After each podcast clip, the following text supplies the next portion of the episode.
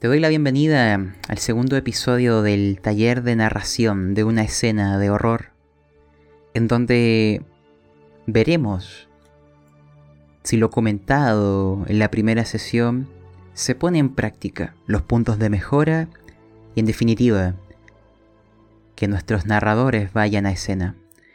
Antes de iniciar lo que haremos será un resumen de los tips mencionados en aquel taller para refrescar la memoria y tener claro en qué nos queremos enfocar. Una de las cosas que vimos en aquel momento fue el concepto de narrar desde la tangente.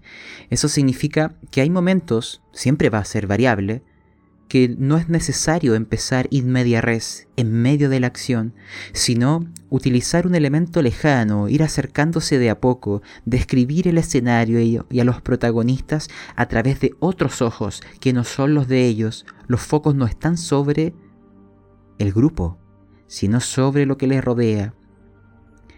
Esa es una forma de posicionar una escena y demostrar con una perspectiva lo que hay frente a nosotros. También comentamos que el uso de la voz era importante. Crear una ambientación de horror en este caso requiere mucho de apretar y soltar utilizando tu voz. Que no parezca que te están conversando, sino que, que parezca que te están contando una historia. Y eso requiere hacer ese esfuerzo. Es algo que es consciente, no lo harás si no lo intentas. Y es algo que hay que ir entrenando. Entonces vamos a ver cómo le va a nuestros participantes. Otro tips que comentamos era que la narración no debería quedar por completo en las manos, bueno, del narrador, sino que hay que repartirla y hay técnicas o enfoques distintos. Uno de ellos es que los jugadores narran. Cuando una tirada es importante, ya sea su éxito o fracaso, que sea el jugador quien explique por qué lo ha logrado, por qué ha fallado qué consecuencias comienza a tener, qué le sucede. Tú como narrador le puedes dar una guía, pero es mejor que él voluntariamente dé un salto al abismo. Permítele moldear el mundo y luego tomar lo que él te diga y lo corrompes, lo tergiversas, y así haces partícipe al jugador de su propio sufrimiento, que siembre su propia perdición. Ese juego de darles libertades, pero tomar lo que ellos te dan a cambio, empieza a crear una historia que puede tomar senderos muy macabros. Finalmente, también podemos tener, en vez de los jugadores, que los propios lugares narren. Hay veces que lugares, o al menos así fue en el taller anterior, era un manicomio. Y el manicomio habló a través de sus pacientes, describiendo lo que sucedía desde lejos, pero de una manera perturbada, que nos hacía entrar en la mente de, de un maníaco y escuchar su testimonio de lo sucedido, sin darnos a entender de si tuvo un final feliz o macabro, dejando todo ahí en la incertidumbre. Entonces, que los lugares nos cuenten, nos describan lo que sucede alrededor de los protagonistas, también es una opción, incluso el ambiente. Un ejemplo simple es, tú puedes darle una personalidad a una estructura. Una casa que desee tratar bien a sus personajes será cálida, hogareña, las ventanas estarán cerradas y habrá una comida caliente sobre la mesa. En cambio, una casa que desprecie a la gente tendrá las ventanas rotas, se colará el frío, no quedará alimento sobre la mesa y las gotas de lluvia se filtrarán por el techo. Ese carácter de personalidad de un ambiente también te permite contar la historia, pero sin palabras, sino con el escenario, que el escenario narre. Lo otro que se mencionó como tips es que los antagonistas narren. Es posible enfocar una escena de horror a través de cómo ve el antagonista a nuestros protagonistas, cómo él percibe lo que ocurre. Entender la mente del demente también te da un enfoque distinto. Te permite observar la escena bajo otro crisol que hay veces que se obvia, que se deja atrás y permite explicar cosas que hay veces que son difíciles de hacer, que es motivaciones, amores, pasiones de los villanos que son tan humanos o a veces más humanos que nuestros propios protagonistas. Y esa es una opción fuerte de presentar una escena.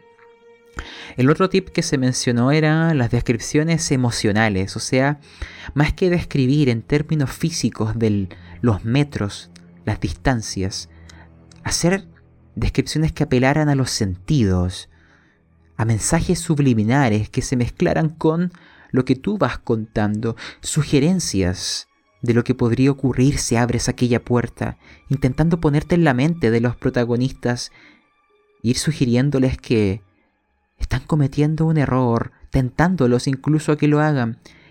Entonces, ocupar las emociones, los sentimientos, te permite ocupar una técnica que en el horror es muy... es como una regla de oro, que es menos, es más.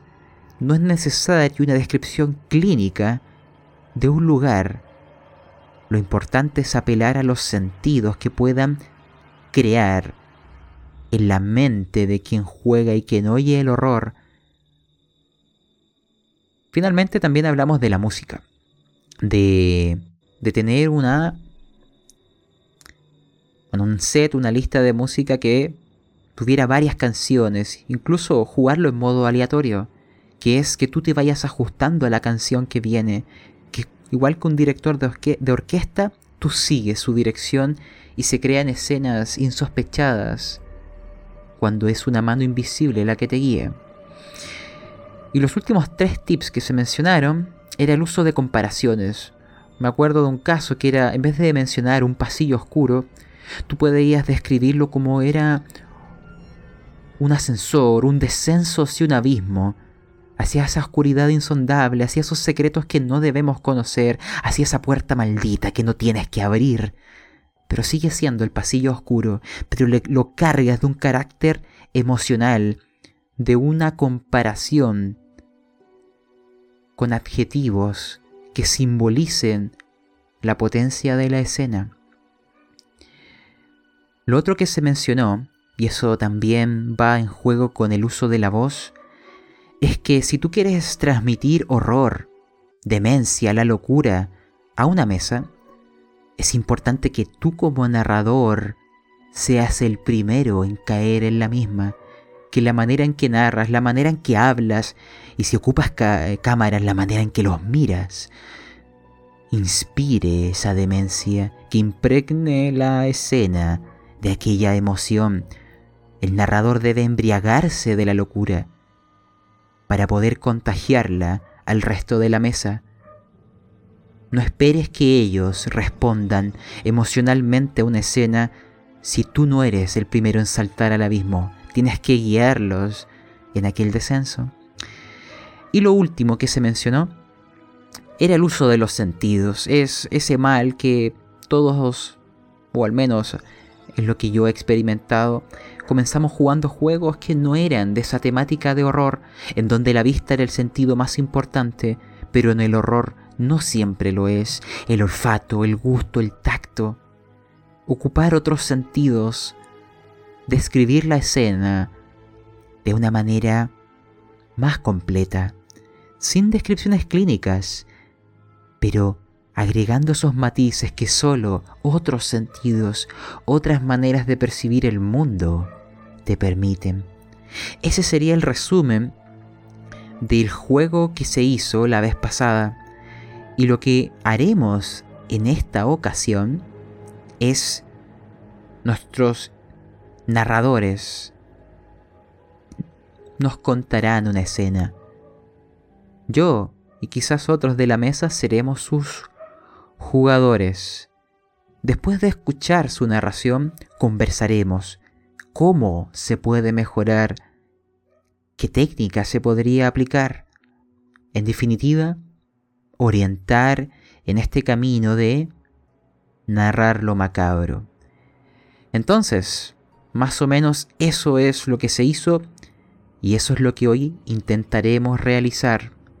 Y antes de iniciar, simplemente eh, comentarte que este taller es parte de lo que se llama frecuencia académica, que es simplemente una iniciativa desde el servidor de frecuencia rolera de, bueno, proponer talleres asociados al concepto de juegos de rol a la comunidad. Intentar transmitir de un narrador a otro algo no pensando quizás en, en gente que está comenzando a jugar, sino alguien que ya juega, que quiere profundizar en alguna temática, y en este caso, este taller de narración. Dicho eso, este es el segundo episodio.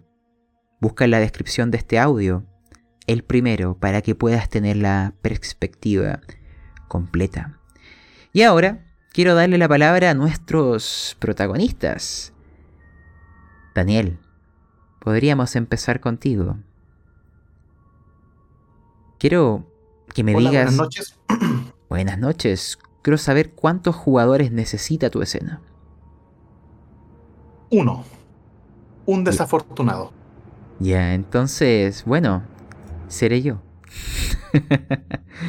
Así que eh, yo no sé si eh, tú quieres describir el concepto de tu escena o simplemente nos lanzamos al abismo y ver lo que resulta. Dime tú. No, prefiero, eh, como mencionas, lanzarnos de cabeza y luego explicar el concepto. De acuerdo, Daniel. La mesa es tuya. Perfecto. Antes de comenzar, sí, Pablo, eh, tu personaje va a estar en mi historia. Si tuviese una hija, ¿cómo crees que se llamaría? Ya, la llamaremos Natalia. Natalia, perfecto. Entonces, estamos en un sótano. Ves que a tu, a tu frente tuyo hay una puerta de madera vieja. Se ve que está húmeda, tiene moho. Las pequeñas, los bordes que dan con la pared están carcomidos. Es extraña, es, es desagradable. Y esa puerta es lo único que te separa de tu destino. A tu alrededor hay siluetas con túnica que te van recibiendo. Te guían hacia la puerta mientras entonan cánticos extraños en un idioma que tú no reconoces. Nunca lo has escuchado. La puerta se abre con un gran crujido. Y una vez dentro, no puedes ver nada. Lo único que percibes son cadenas chocando entre sí y un leve y sutil sollozo que retumba por todas las paredes. De repente, una vela se enciende frente a ti y puedes ver que esta vela es sostenida por una figura que tiene una túnica roja, con detalles y accesorios dorados, bastante ostentosos. Pero en su cabeza tú no ves un rostro, tú ves un cráneo, un cráneo de buey, con dos cuernos de oro sólido. Y en la frente de este cráneo hay un símbolo, como si hubiese sido pintado con un líquido rojo. Sientes que tu corazón comienza a retumbar en tu pecho. Y este tambor, tum tum, tum tum, tum tum, comienza a promover que las sombras que proyecta esta vela bailen a tu alrededor.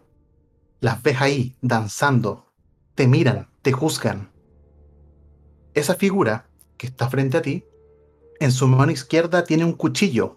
Es un cuchillo curvo, y puedes ver que el mango está incrustado con piedras preciosas y detalles dorados. Te le extiende. ¿Deseas recibir el cuchillo? Lo miro y veo mi reflejo en la hoja. No me reconozco.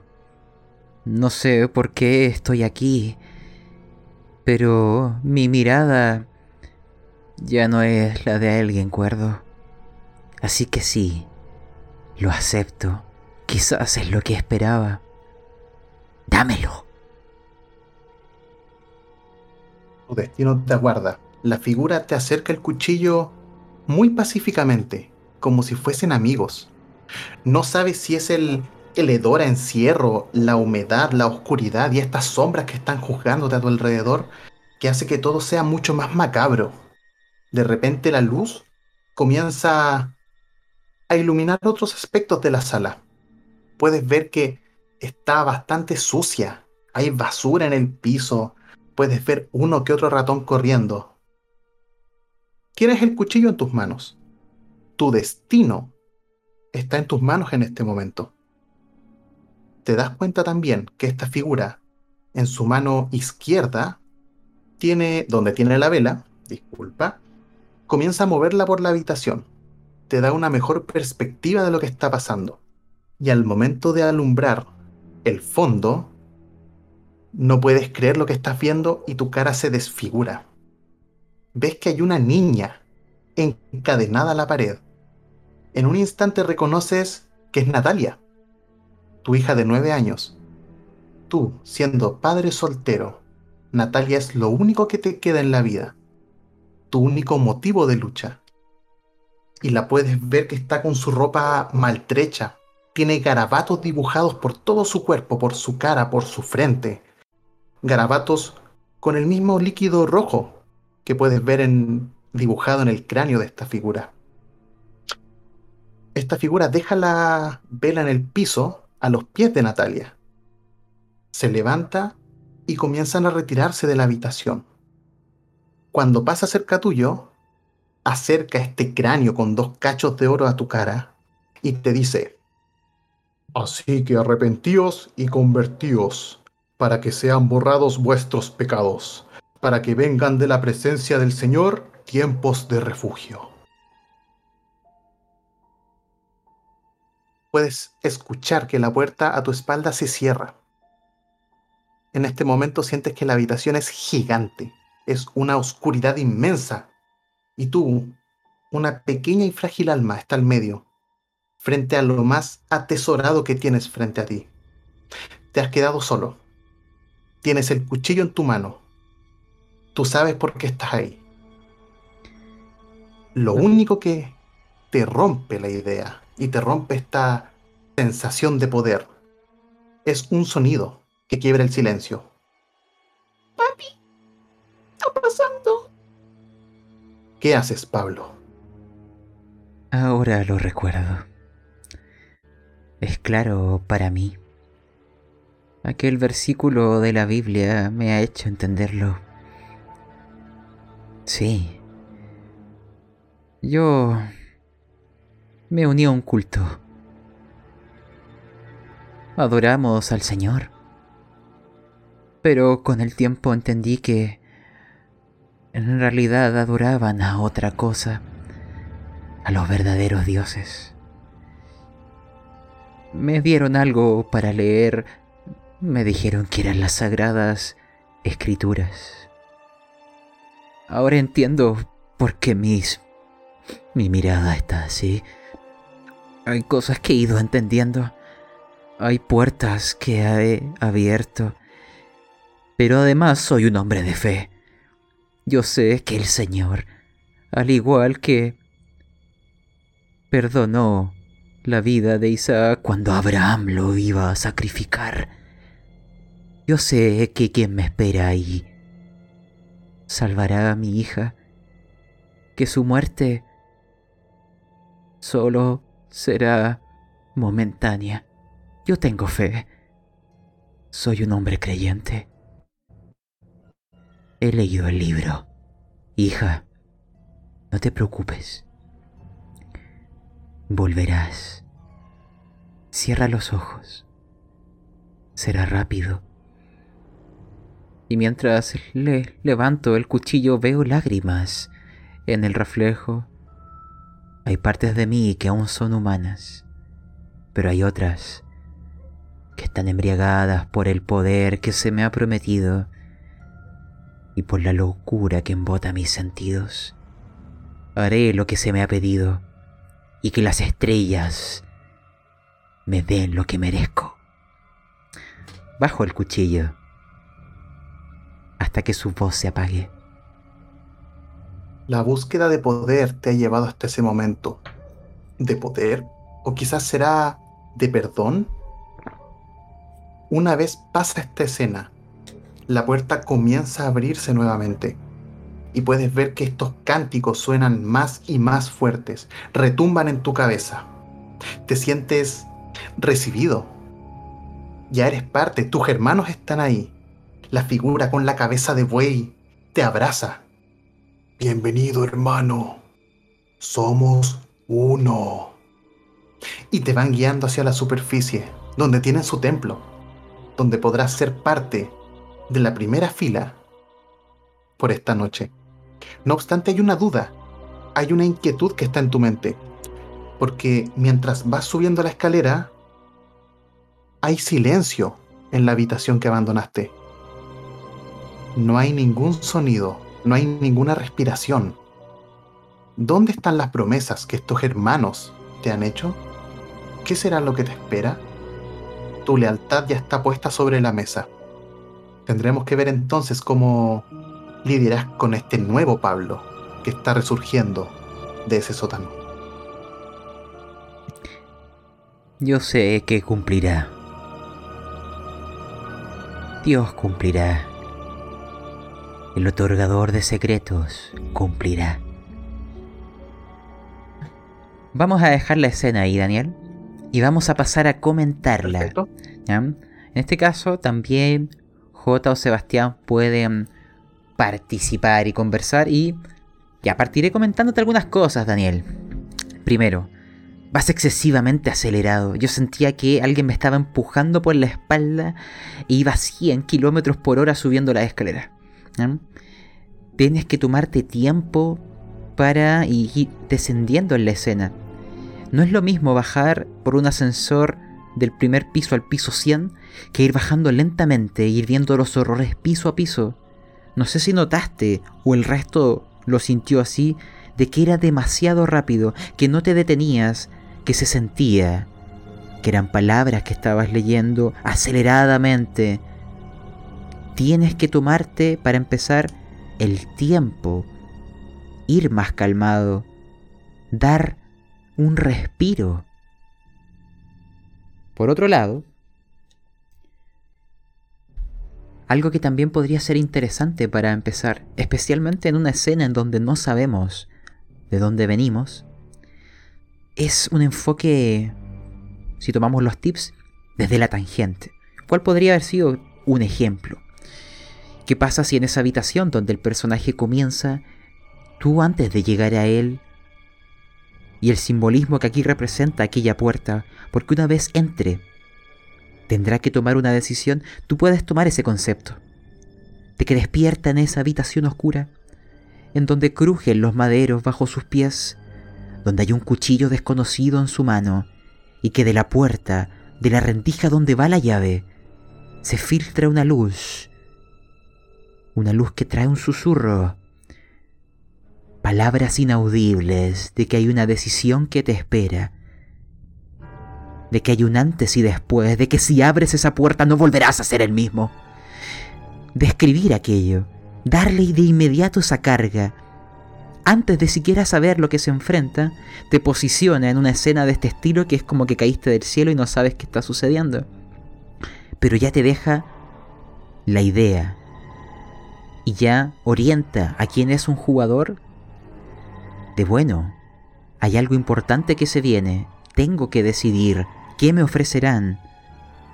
No lo sé, pero la sugerencia, el mensaje subliminal, ya está ahí. Y el último consejo, si quieres, de lo que podríamos mencionar, es la voz, Daniel. Te lo vuelvo a reiterar. Vi en momentos donde se dio el intento, pero tiene que ser aún más. Yo sentía que me contabas, que me leías una historia, pero no que me la estabas narrando. Muy rápido, quiero que cuando demos la vuelta lo hagas, pero más lentamente. Toma las líneas que tienes escritas e intenta describirlas libremente, ocupar otros sentidos. ir más lento, porque un descenso a la locura tiene que dar el tiempo de quien desciende ser consciente de su penuria. No es lo mismo una muerte rápida que una lenta y agónica, insufriblemente eterna. Eso es lo que tú logras dándote el tiempo. Ir más lento, no tan acelerado. Esos podrían ser algunos tips para esta, esta vuelta, pero también quiero irte a ti. Y si el resto quiere comentar algo. No, tan buenos los tips. sí, es que efectivamente me puse un poco nervioso. Y la. Eh, claro, ahora que lo, lo, repienso, es extraño situar al personaje sin ningún contexto. Pa, toma, hay una puerta y tenéis que hacer algo brígido. Eh, y respecto al tema del tiempo, sí. Y efectivamente siento que en algunos momentos me apuré porque quise darle un tono de, de tensión, pero no era el. pero no, no fue bien aplicado. Yo creo que fueron los nervios, me, dio un poco esa sensación, que era como tratar de, ir avanzando y cuando te empezaste a soltar ya, ya íbamos muy adelante, entonces... Pero la idea estuvo buena, hubo problemas técnicos que Bruma bien dijo, así que, pero por lo demás lo encontré bastante bueno. Manejar los tiempos. Estuvo buena la historia. A mí por lo menos me gustó. Pero como, como dijo Pablo, como ibas tan rápido, me, me pasaba como que estaba imaginando algo y no alcanzaba a imaginar el, lo que venía. Me tenía que. como que iba todo muy rápido. Pero me gustó. Todo bueno. Así que, Daniel. Bueno, muchas gracias por sus feedback. Toma una hoja, o algo y escribe los siguientes tips porque cuando demos la vuelta volverás a narrar esta escena.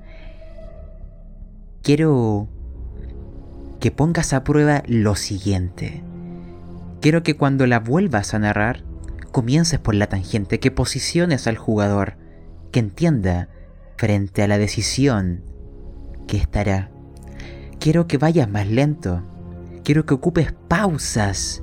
Es muy importante el uso de pausas y eso no se logra yendo acelerado, dale un momento. Que le entreguen el cuchillo. Que observe. Que el silencio le permita oír incluso el latir del corazón de su hija. Ocupa otros sentidos. Incluso narra a través de los ojos de ella, porque nosotros vimos a través de sus ojos, pero ¿cómo ve su hija a su padre? Ve a su padre o ve a un monstruo, ve a un extraño o a un salvador. ¿Cómo lo ve ella? No siempre hay que girar en torno al protagonista. Ocupa los otros elementos. Expande la escena que has mostrado y quiero, si resumimos, que vayas más lento, que hagas pausas, que empieces a jugar con la voz. Ocupa a la hija, y otros sentidos. Porque yo sentí que la vista acá fue muy importante, pero, por ejemplo, la audición, el llanto de ella, no lo sé, el tacto del cuchillo, porque acá es un arma muy simbólica, es la decisión de un hechicero de aceptar el precio de la magia. Y ese simbolismo, potencialo cárgalo de emoción. Y eso, dale pausas. Más lento. ¿Ya? Más o menos eso es lo que podrías tomar así como como idea. Y cuando volvamos a ti, nos lanzamos de nuevo. ¿Ya? Ya, perfecto. Y... Sebastián, podemos eh, seguir contigo. Primero, saber cuántos jugadores necesita tu escena. Solo un jugador. Voy de nuevo entonces, porque esta vez me toca a mí ser jugador. La vez pasada era solo observaba, ¿ya? Ya, eh, cuando quieras. Eh, Pablo. Tu hermano mayor, Tobías, eh, para ponerte en, en contexto, es tu mayor referente, tu, fuerte, tu fuente de inspiración. Eh, prácticamente quieres ser como él. Y él ha desaparecido hace un par de semanas. Has pedido ayuda, pero aún así no has tenido noticias de él. ¿Ya? Así que ahora vamos a comenzar. Comenzaremos descendiendo rápidamente. A medida que caemos, atravesaremos unos nubarrones. Una vez que estos queden atrás, se comenzarán a dibujar los techos de edificios y casas de una ciudad. Cada una de aquellas moles de concreto y ladrillo, con sus lucecillas amarillas, nos darán la bienvenida. En las calles, las farolas nos permitirán ver los adoquines que cubren todo. Y allí, entre ellos, unos rieles. Rieles por donde circula un tranvía que avanza. Y nos posaremos en él. Y si nuestra mirada sigue más allá en la dirección que va este tranvía, podremos ver que al fondo la avenida peatonal acaba y los edificios dan paso a una plaza. Poco antes de llegar a la esquina, veremos que viene un hombre corriendo. Eres tú, Pablo. ¿De dónde vienes? Vengo de casa. Fui a buscar a mi hermano. No lo encontré. Estoy preocupado. Él... Él siempre llega a la hora. El tranvía pasa delante tuyo. Esperas que éste pase. Y luego cruzas con calma. Y te imagino, te arreglas tu chaqueta ya que venías corriendo. Empujas la puerta de un edificio y entras.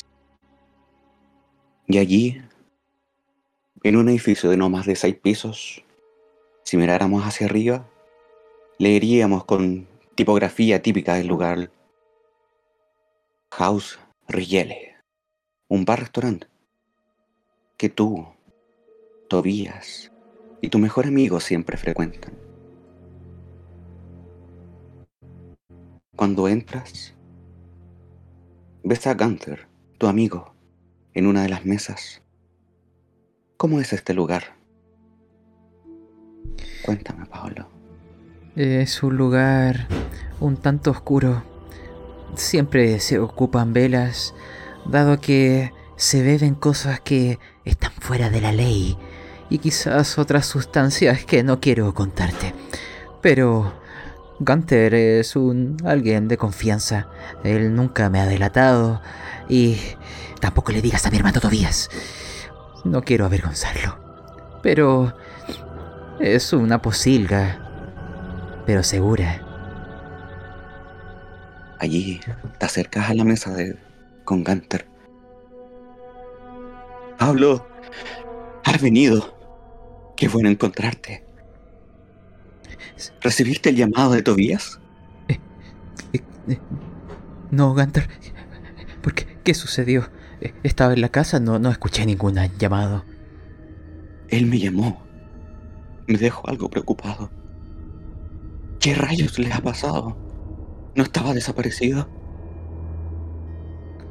¿Desaparecido? No, no, no, no. Eh, eh, yo estoy seguro que lo vi hoy. Simplemente no ha llegado a la hora. Es algo extraño en él, pero no creo que haya que preocuparse, Gunter. ¿O sabes algo que yo desconozco? Cuéntame. No, amigo. Estoy preocupado, igual que tú. Pablo, sientes un, un objeto frío en tu espalda al momento de sentarte. Es algo metálico. Lo llevas en tu cinto.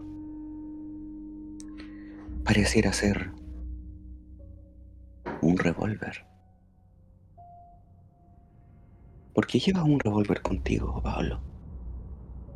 Eh, ya te he dicho que este lugar es una posilga. Y bueno, ¿Qué pasa si hay una enredada ah, y yo estoy aquí? Eh, no puedo avergonzar a la familia, no puedo avergonzar a mi hermano. Tengo que tener una manera de defenderme en caso que llegue la policía. O quizás esos prestamistas. Es solo para estar seguro. No la suelo ocupar. Siempre está limpia. Eh, eh, ¿Cierto? La miro un poco. La observas. Brilla, reluce. Está fría al tacto. ¿Cómo la recuerdas? Pero... Un momento. ¿Por qué tus manos huelen a pólvora? ¿La has disparado antes? ¿O no. recientemente? No me acuerdo. Qui- Quizás... eh, quizás la pasé a llevar mientras estaba dormido, sí. Eso debe ser. Yo no le he disparado, lo, lo sabría. De hecho, a ver, pues, deja ver si le quedan balas. Eso me lo va a confirmar. Los casquillos están ahí. Absolutamente todos. Recuerda que es un revólver. Se ven. Entonces, no fui yo. Alguien me debe haber jugado una broma. Lo recordaría. De pronto. ¡Pablo! Te dice Gunter. ¡Allí! ¡Afuera! ¡Está Tobías! ¡Mírale! Voy de inmediato, corriendo apresuradamente.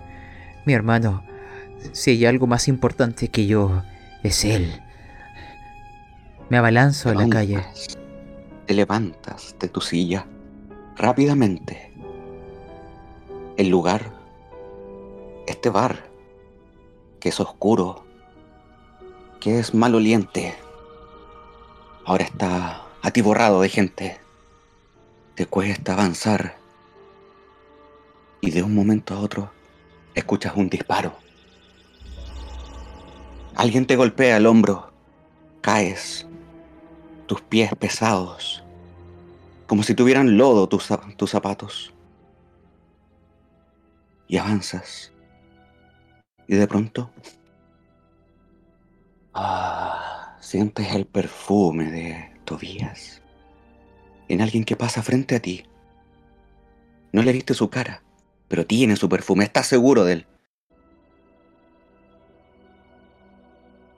¿Tienes o sigues avanzando? Le sigo. Ese perfume siempre lo ocupa él. Devuelves. Imagino cómo le das vuelta rápidamente. Pero no es él. Se escuchan dos disparos más. No era Tobías. ¿Dónde está?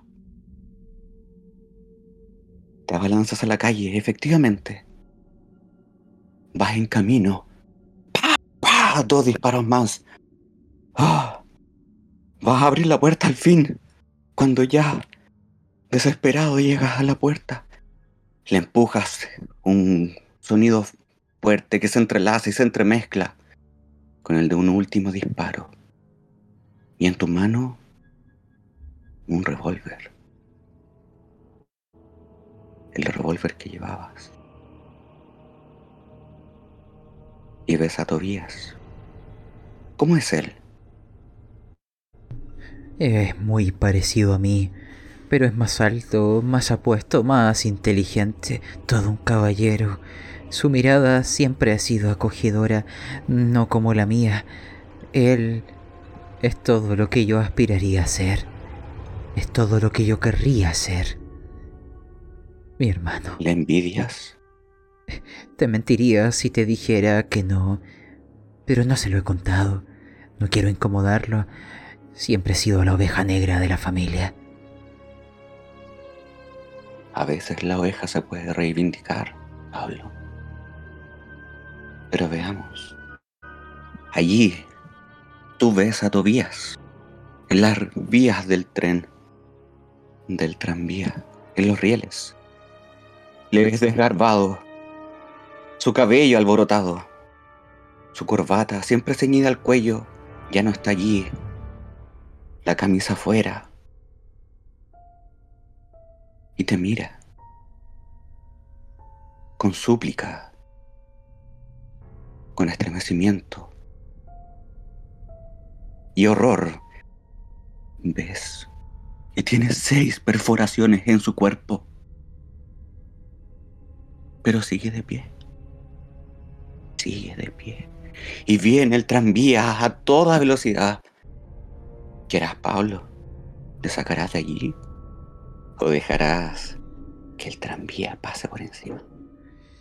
No, no, no, no. Yo debo salvarlo. Él es mi hermano.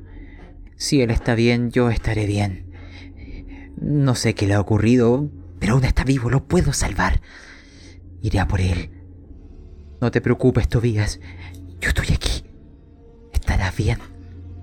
Tu hermano te salvará. Corres en su dirección, pero el tranvía es más veloz que tú. Y en aquel instante en que está a punto de arrollarle, mirarás o voltearás tu mirada. Miraré. Él es mi hermano. En su éxito o en su fracaso, yo estaré. Y allí, en el momento exacto, en el segundo exacto, cuando el tranvía pasará por sobre él, despertarás. Despiertas en tu cama, Pablo. El olor a pólvora inunda tu, tu nariz. El frío de un arma sigue en tu mano. Porque allí sigue el arma. Seis casquillos en ella, pero las balas no están. El dolor de la muerte oprime tu corazón. Y el olor de la pólvora hace que te levantes y veas a tu hermano en el piso de tu habitación. ¿Qué has hecho, Pablo? ¿Qué has hecho? No, no, no. Yo, yo no, no he sido. Es un error. Me están inculpando. Y ahí veo de reojo en la mesita al lado de mi cama aquellas sustancias prohibidas que tiendo a ingerir. Y voy recordando. Mi hermano me descubrió. Me amenazó que lo dejara, pero no puedo dejarlo. No puedo. Eh, eh, no sé cómo una cosa llevó la otra, pero ahora lo entiendo. Fui yo. Fui yo.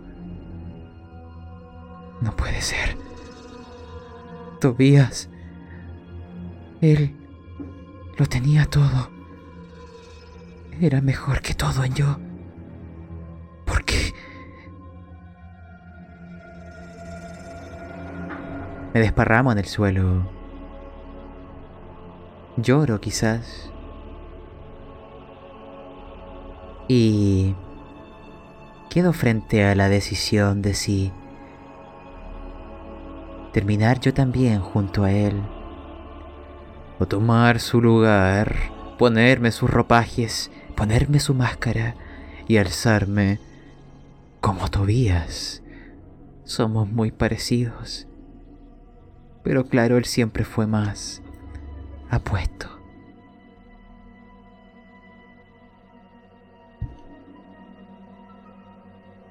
Y allí el revólver aún tiene una bala más.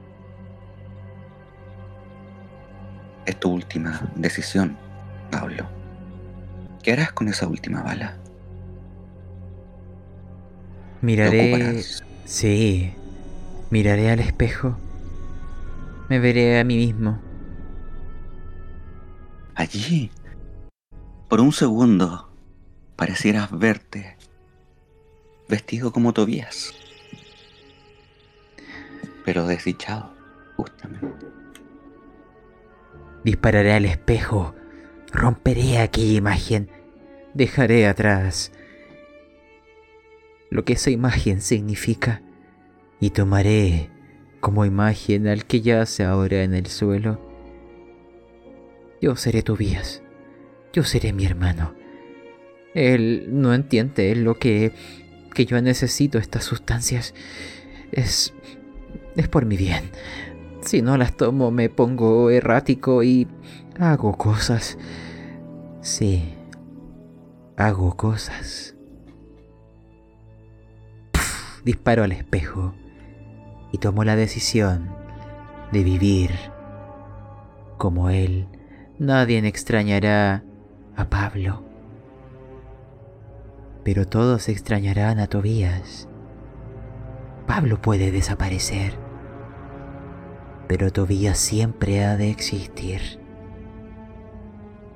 Y con aquel disparo y el estruendo del vidrio rompiéndose y la imagen de Tobías, perdón, de Pablo,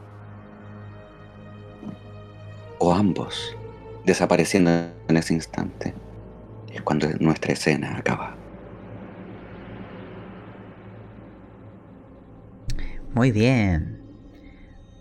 Dejando ahora la escena ya, me gustó mucho cómo la llevaste, Sebastián. Siento que hay muchas de las cosas comentadas ahí.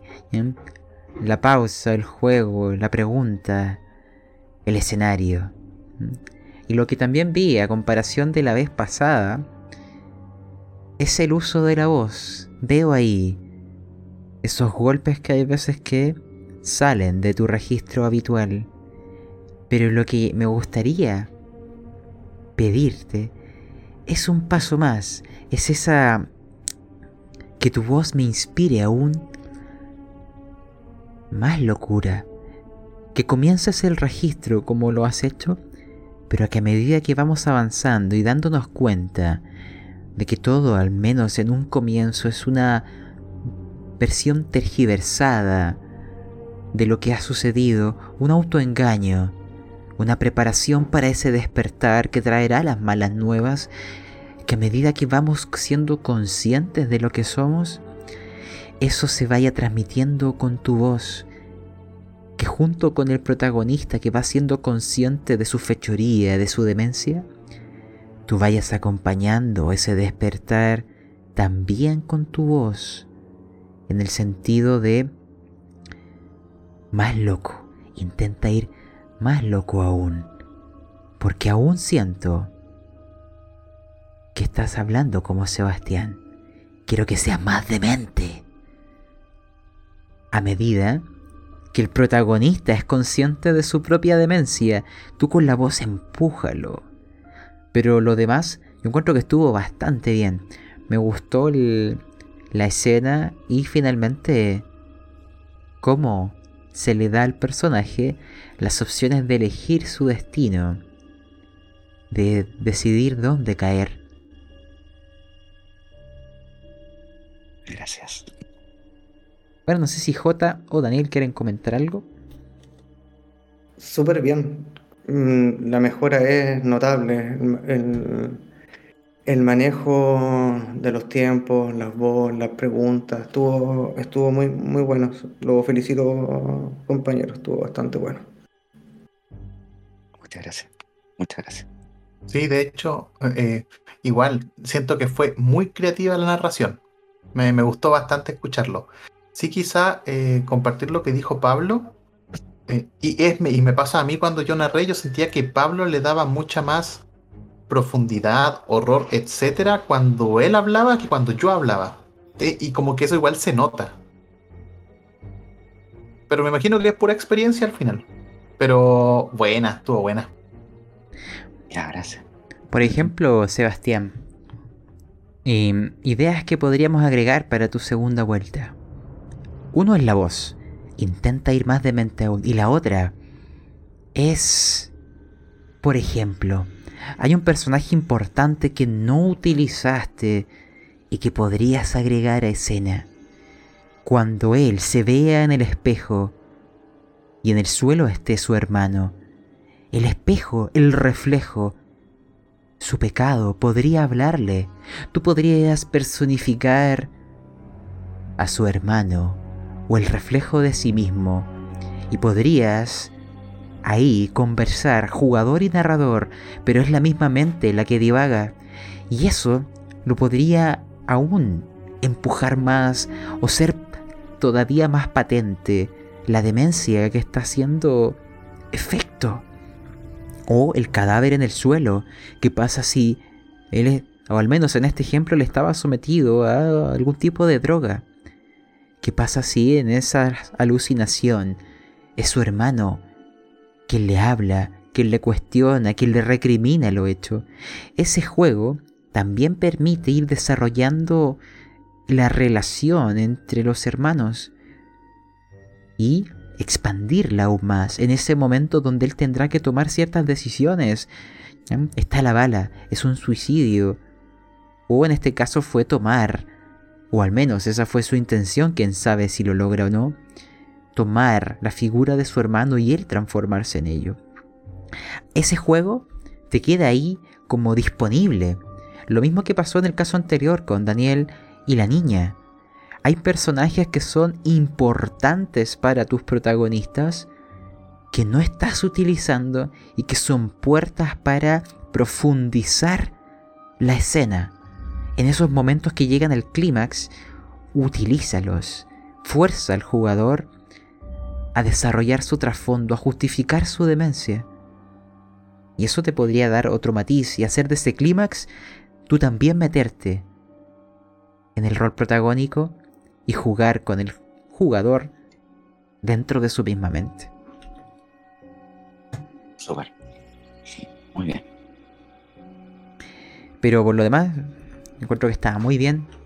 Y bueno, reiterando lo que dijeron ahí Daniel J, eh, comparando tu escena en el taller anterior del sanatorio, acá se nota varios de esos tips por ahí entremezclados. Así que, muy bien. Pero el que hay que entrenar, y ese es uno que yo creo que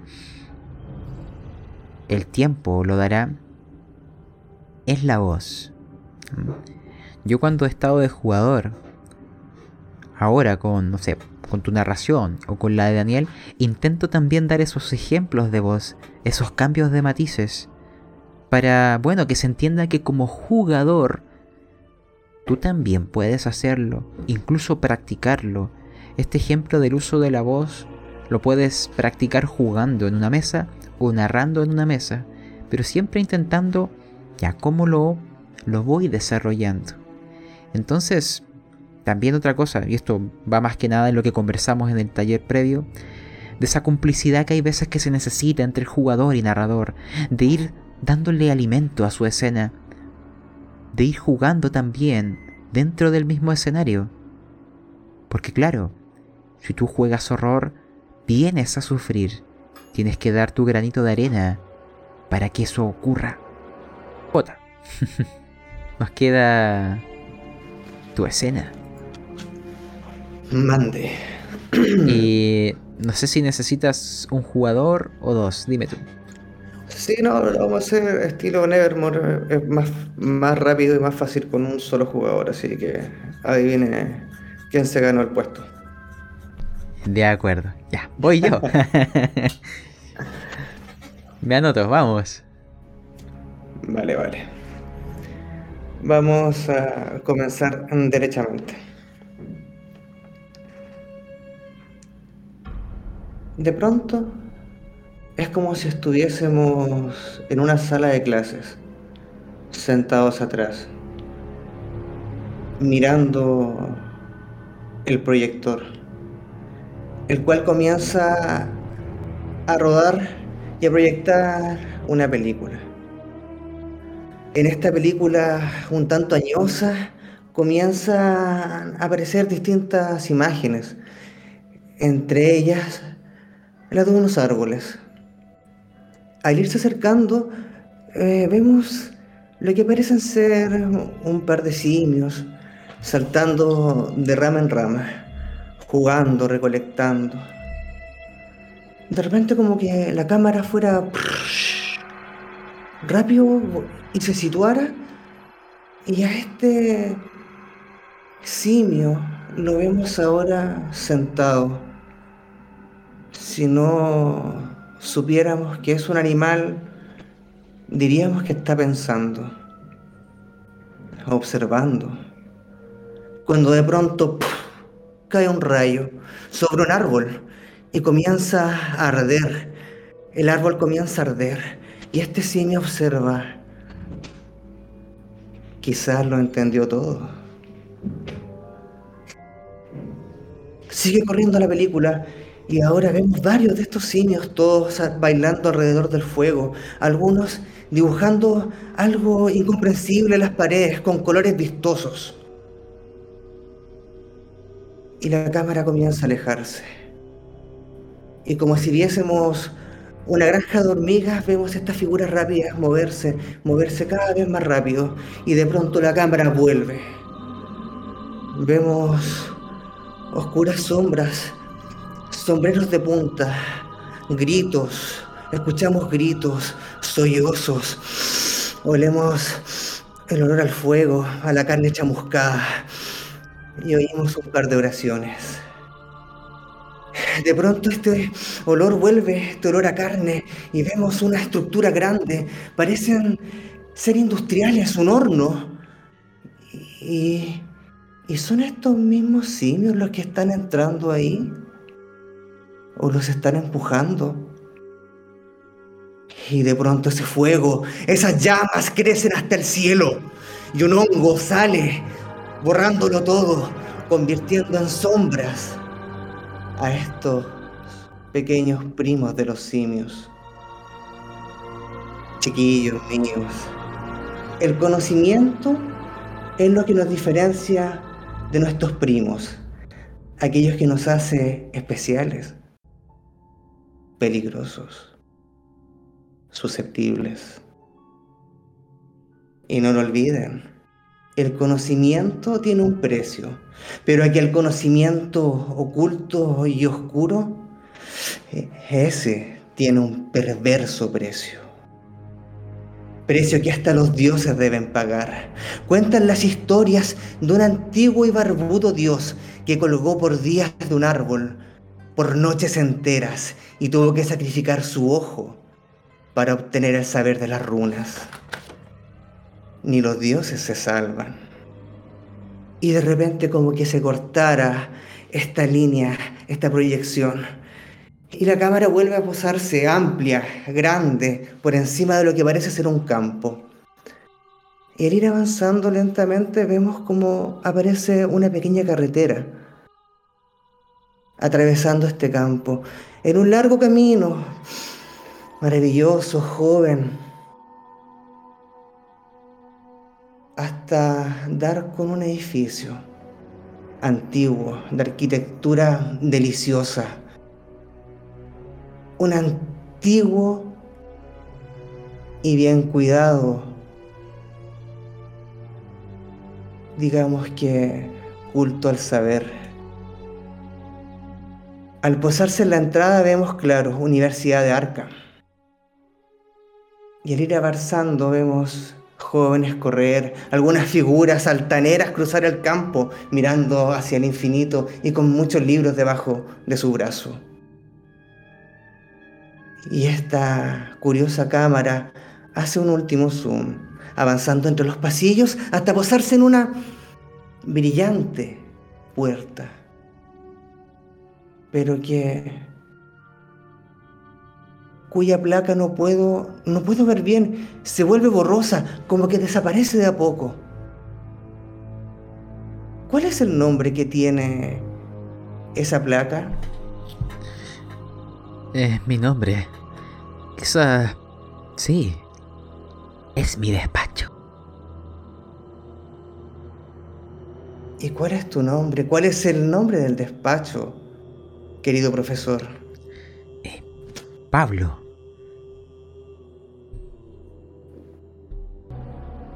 Pablo. Pablo, Pablo, Pablo. Gran profesor. Descubre historia y triste, pero un gran maestro. Un curioso aprendiz de un tal Hermitage. Pero ahora vamos a verte a ti, Pablo. acostado en tu sofá. Te ves un tanto pálido, tembloroso, dormido. Puedo decirlo porque veo tu pecho moverse un poco. De pronto sientes un Y ese latido en tus oídos es lo que te trae de vuelta. Un sabor pastoso, seco en tu boca. Al, tratar de, de toser un poco, dirías que hasta es ceniza la que sale de tu nariz. Es como la peor resaca de tu vida. ¿Qué estuviste haciendo, Pablo? No lo recuerdo. ¿Qué es esto? Quiero ir a verme un espejo. No sé lo que tengo ahí en la boca. Te paras. Es tu despacho. De hecho, vas al espejo que tienes guardado en tu escritorio. Lo sacas. Y se te corta un tanto la respiración. Cuando ves esa cara tan, tan pálida, un rostro tan vacío. ¿Qué te pasó, Pablo? Dejo caer el espejo, el susto de mi propio reflejo, de no reconocer ahí a la persona que yo soy. Eh, miro por la ventana. ¿Qué veo afuera? Quiero tomar aire. Al acercarte a la ventana, ves como. como si vieses a través del agua. Es distinto, adentro es oscuro, es como que ese, ese sol que ves que alumbra afuera no llegara a, pasar por tu vidrio. Ves a tus colegas atravesar el campo, a tus alumnos conversando. No entiendo. Quiero ver en mi escritorio, quizás, sí. He pasado las últimas noches demasiado metido en estas investigaciones de Hermitage. No sé si... Quizás no he dormido muy bien, de hecho, me debo haber quedado dormido. Ay. ¿Qué es lo que he hecho? No me acuerdo. Debo, necesito un descanso. ¿Qué hay en mi escritorio? Quiero saber qué estaba haciendo. Tengo la cabeza confusa.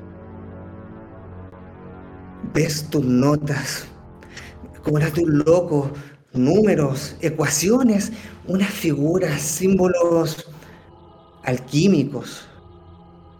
Oh, Pablo, estuviste buscando libros olvidados, en olvidadas artes, en prohibidas ciencias.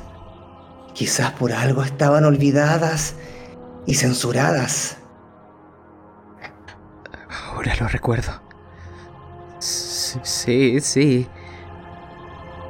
Veo que junto a aquel libro y aquellas escrituras que sí son mi letra, pero son irreconocibles, hay otros de números, de matemáticas. Ya recuerdo lo que sucedió. Sí. Yo estaba investigando ciertas fórmulas. Sí. Estoy seguro. La matemática es clara. No... No se presta a interpretaciones.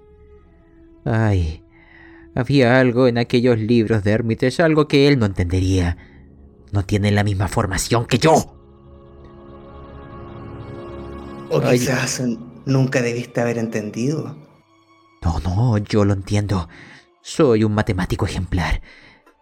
Esa fórmula que estoy desarrollando es la respuesta a esas extrañas e incognoscibles palabras que aparecen en aquellos libros. Yo lo entiendo, es un lenguaje matemático, un lenguaje universal. Ahora lo entiendo. Es la ecuación que abre la puerta, Pablo. Es aquella, aquellos números prohibidos, aquel resultado inenarrable. Pero, ¿para quién querías abrir esa puerta? ¿A quién querías traer? Y en ese momento, siempre estuvo allí. La foto. ¿Qué hay? ¿Quién está en esa foto? Me veo a mí mismo. Y a mi hija. No veo a mi esposa.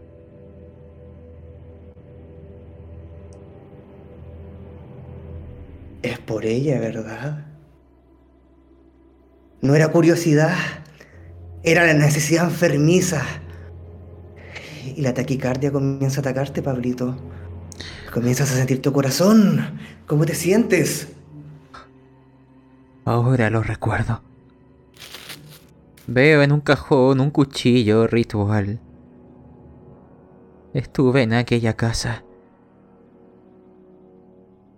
Ocupé el cuchillo en ella. Me prometieron respuestas. La puerta, la llave. Yoxotot es la puerta. Yoxotot tiene la llave de la puerta. Caigo al suelo. Ella no volvió. Ella no ha vuelto. Quería buscarla. Quería abrir la puerta. Lo he logrado. Lo lograste, Pablito. De tanto mirar el abismo, hay veces que el abismo también te mira a ti. Pero recuérdalo. La soberbia, Pablo. La soberbia. Él no se llama para salvar a otros. Para llamarse a sí mismo. ¿Por qué no abres la puerta, Pablo? Sal de tu despacho. O inténtalo. Tienes razón.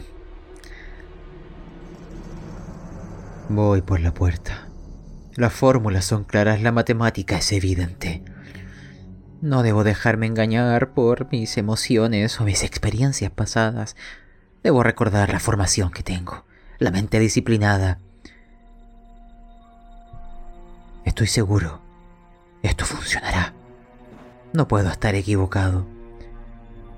Nadie es más inteligente que yo. La abriré.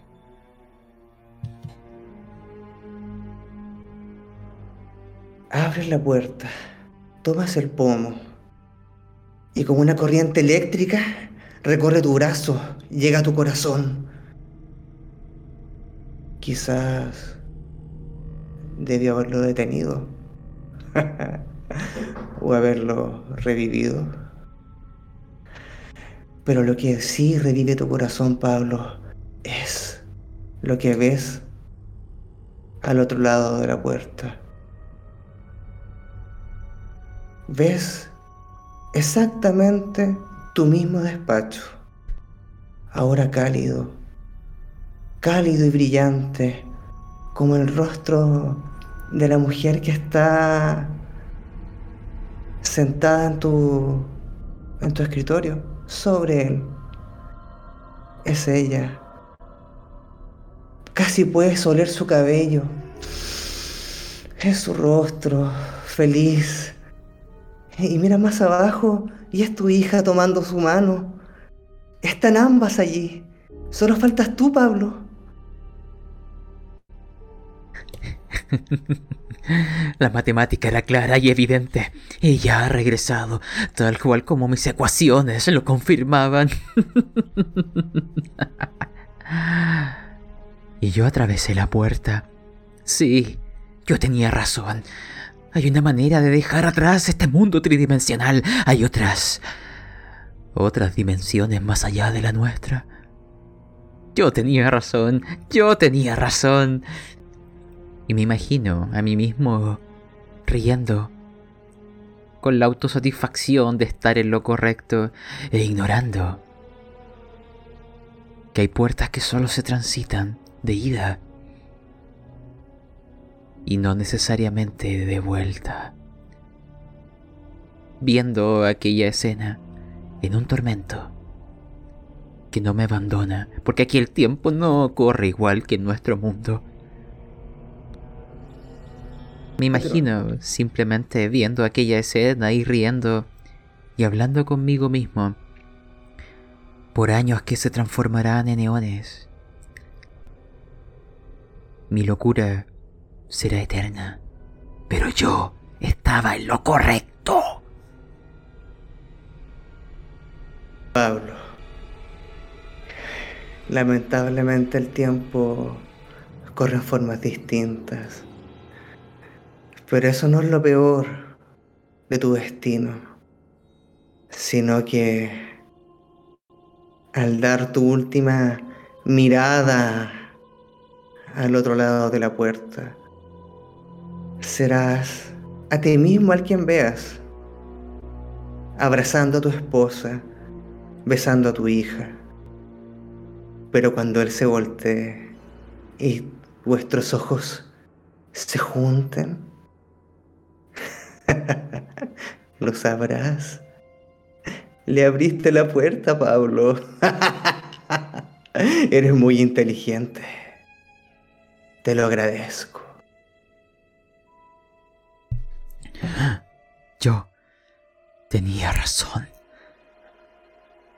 Me imagino a este desventurado matemático buscando desarrollar una fórmula, una ecuación que le permita alcanzar nuevas geometrías y un camino de vuelta, sin saber que aquello escapa a su entendimiento. Bueno, cer perdón, cerraremos ahí. ¿eh? Y J, una duda, porque hay una parte de, de tu narración que quedé con la... Siento que son dos cosas distintas. Y la escena inicial de la película entiendo que es para ir dando como una presentación desde lejos, pero mi duda es cómo se relaciona con la escena posterior en la universidad. ¿Qué papel juega esa antesala? Porque te digo lo que yo entiendo, que era el concepto del conocimiento, el concepto de que hay conocimientos prohibidos y que hay diferencias entre bestias y humanos, pero yo sentí que ese vínculo con lo que pasaba posterior estaba un tanto diluido, que parecían dos escenas no necesariamente conectadas. Vale, mira, yo traté de enfocarme precisamente por el lado del conocimiento, del conocimiento oscuro y del conocimiento mal utilizado. Por eso hablaba de, de la quema de las brujas, del horno de concentración, de la bomba atómica, ¿cachai? Conocimiento que no debe ser revelado porque algo malo trae. Y por ese lado me lo está, está tratando de hacer el paralelismo entre, entre, entre aquello. Como el simio mata al simio, ¿cachai? Más o menos, esa es la... Que por ejemplo, ¿cómo, ¿cómo podrías agregar eso pero realmente unirlo con tu escena? ¿Qué pasa si en el despacho de este profesor hay un televisor que está dando justo ese documental. O hay un libro que él está leyendo de aquello, riéndose, mofándose de estos simios, de esta gente de intelecto inferior, ignorando que él ha caído en la misma red. Pero él ya está ahí, él es parte de esa escena. Porque antes, en esa proyección, como que estamos en lugares distintos y es por qué nuestra escena no siguió ocurriendo en el lugar donde estábamos. Vale, vale. ¿Estoy? Entonces, la idea está buena, pero únela a la escena. También vi, y eso, eh, bueno, lo de los sentidos, lo de los usos de la voz, pero lo que podrías ir mejorando son las inflexiones. Por ejemplo, no me acuerdo las frases, pero intenta, por ejemplo, cuando me hablabas del conocimiento prohibido, intenta repetirme tú esa frase ahora, de cuando se estaba viendo esa película. ¿Cómo lo dijiste?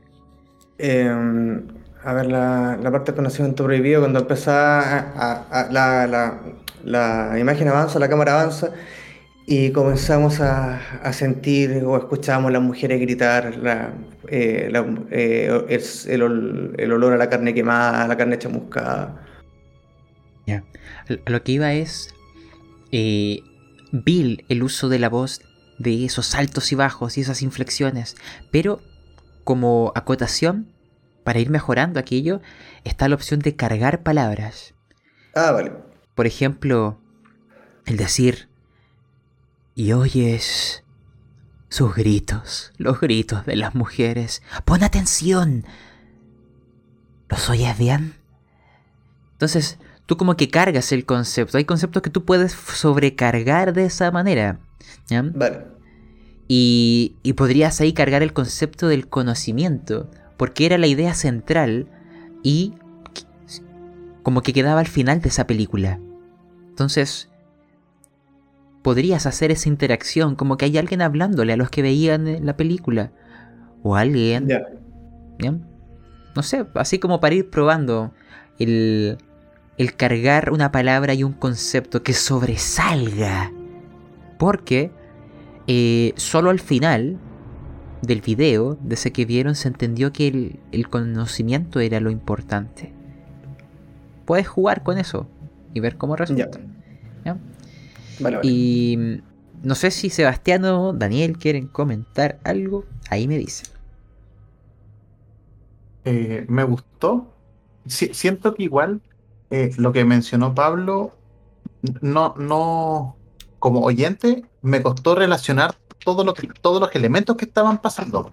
Me gustó mucho el guiño que hiciste al principio, pero siento que tenía que poner un esfuerzo ex- extra para poder asimilar todo y llegar como hasta el final. Pero me gustó eso de los simios y esa onda. Vale, vale, te cacho. Esa parte estuvo muy buena.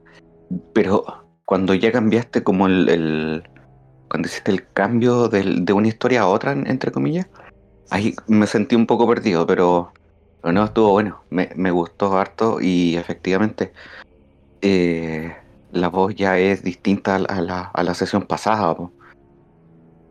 Así que bien, J ahí. Y por Vale, ejemplo, compa. Jota, otra manera de enfocar tu misma escena. Y con esas técnicas que hemos mencionado de que los lugares narren, o que los antagonistas o elementos narren. ¿Qué pasa si, por ejemplo, tu escena transcurría en aquella película, con esa voz en off hablándole a una audiencia inexistente? Pero en algún momento, la cámara se adentra en la película y vemos aquel mundo de simios, de bestias, porque las fórmulas matemáticas que abrían puertas no necesariamente tienen que ser del mundo moderno.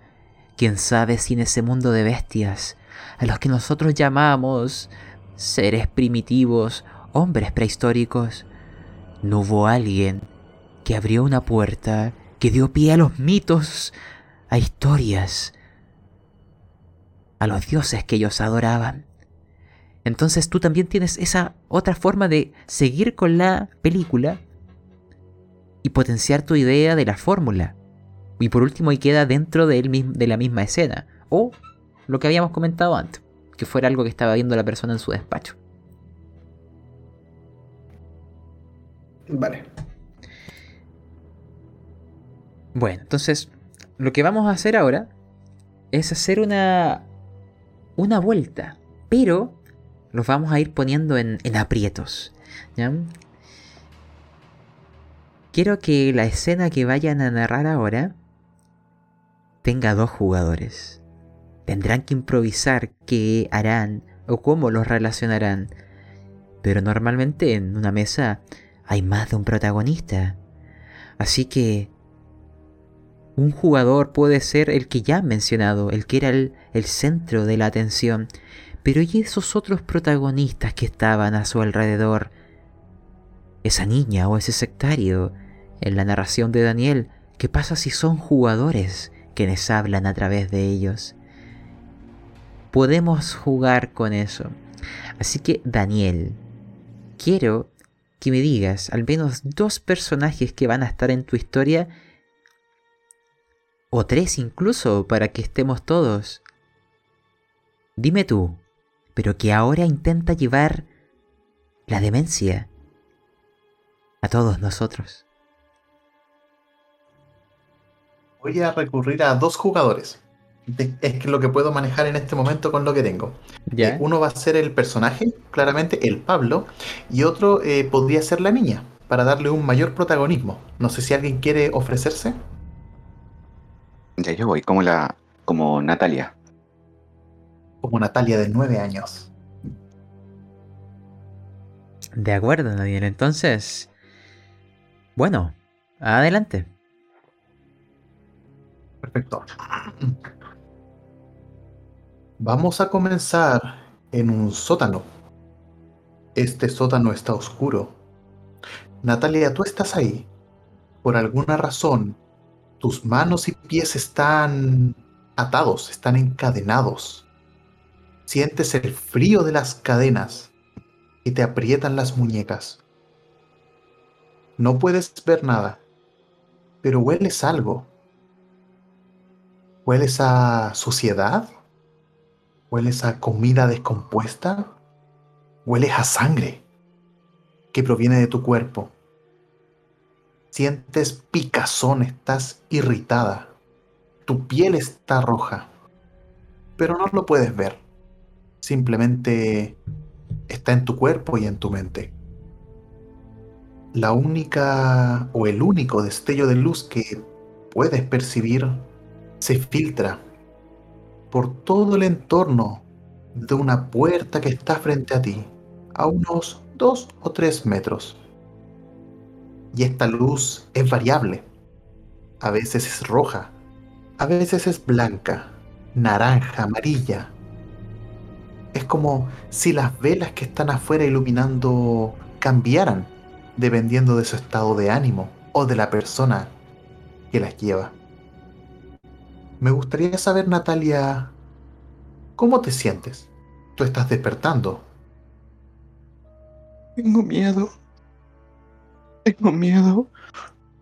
¿Dónde estoy? Papá. ¿dónde estás? Me duele todo.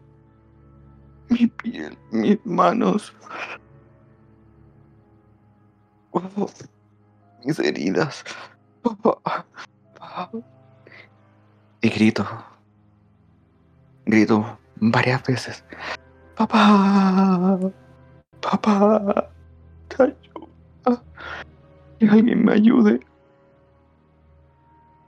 Lo único que escuchas es el eco de tus palabras que rebotan en estas paredes oscuras, frías, húmedas. Papá se va devolviendo. En este momento tú estás sola. Hoy era un día especial. Si la cámara se moviera y se fuese alejando lentamente, podríamos ver que Natalia está ahí, con la ropa rasgada, con símbolos, con garabatos en su piel. Y nos vamos alejando y la vamos a dejar por ahí en un momento, en la soledad, en la oscuridad, para irnos unos metros más arriba. ¿Qué tal si nos vamos a un baño? Escuchamos un leve gotas cayendo. El grifo está malo. En este baño vemos a otra persona. Pablo, te estás arreglando. Te estás vistiendo con una túnica roja con pequeños detalles morados. Estás frente al espejo. Hoy es un día muy especial. El día más importante de tu vida. ¿Qué está pasando por tu mente? ¿Cómo te estás arreglando para este para este maravilloso día? Oh, tienes razón. Hoy es mi día. Hoy seré iniciado en las verdaderas enseñanzas, en la palabra prometida. Fui alguien de fe, y la fe es recompensada. Mis hermanos y hermanas me lo han prometido, y soy testigo de que se obran milagros, y estoy preparado, mi fe es fuerte. Hoy seré un hermano. El día de hoy te han prometido el renacimiento, expiar tus pecados, convertirte en un hermano de sangre, carne y hueso. Por eso te estás arreglando. Me imagino que estás bien afeitado, bien peinado, con loción. No hay ninguna imperfección, ni en tu cara ni en tu cuerpo. La ropa está planchada, puedes sentir todavía el vapor caliente que emana. Está lisa la túnica. Es casi como si fuese si fueses una pieza de puzzle que no encaja ahí. Porque el baño está asqueroso. Hueles el hedor que sale de la tina, de la taza del baño, del lavamanos frente a ti. Y en el espejo que tienes enfrente, apenas puedes ver tu reflejo. Está sucio, tiene mugre, tiene moho. Las cañerías suenan. Por algún momento te pierdes y olvidas dónde estás. Pero toda esta duda se disipa porque sabes que hoy es tu día. Hoy es el día de Pablo. No por nada coincide con el día de San Pablo. Escuchas unos golpes en la puerta. ¡Ah! Que te indican que ya es el momento de bajar. La función está por comenzar y tú eres el actor principal de esta revolución. Al abrir la puerta, ves dos personas vestidas similar a ti. Túnicas rojas, detalles dorados, cada una con una vela en su mano, una vela roja, con una llama intensa. Pero lamentablemente no es tan intensa para mostrarte todo lo que hay, simplemente unos cuantos pasitos para allá. Vas a tener que adentrarte en la oscuridad con tu fe como escudo y tu lealtad como espada. Estas figuras te van guiando, esquina tras esquina, parece un laberinto, hasta que por fin llegas a la escalera, esta escalera que desciende al abismo, a un lugar desconocido por ti.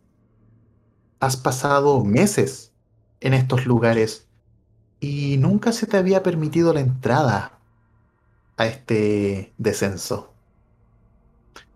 Una vez bajando, me gustaría saber qué piensas, qué pasa por tu mente. Me siento afortunado. Hoy es el día prometido. Seré nombrado hermano. Me siento feliz, dichoso. Me siento digno de pertenecer a esta hermandad, de ser recibido como un igual. Que mi fe sea recompensada.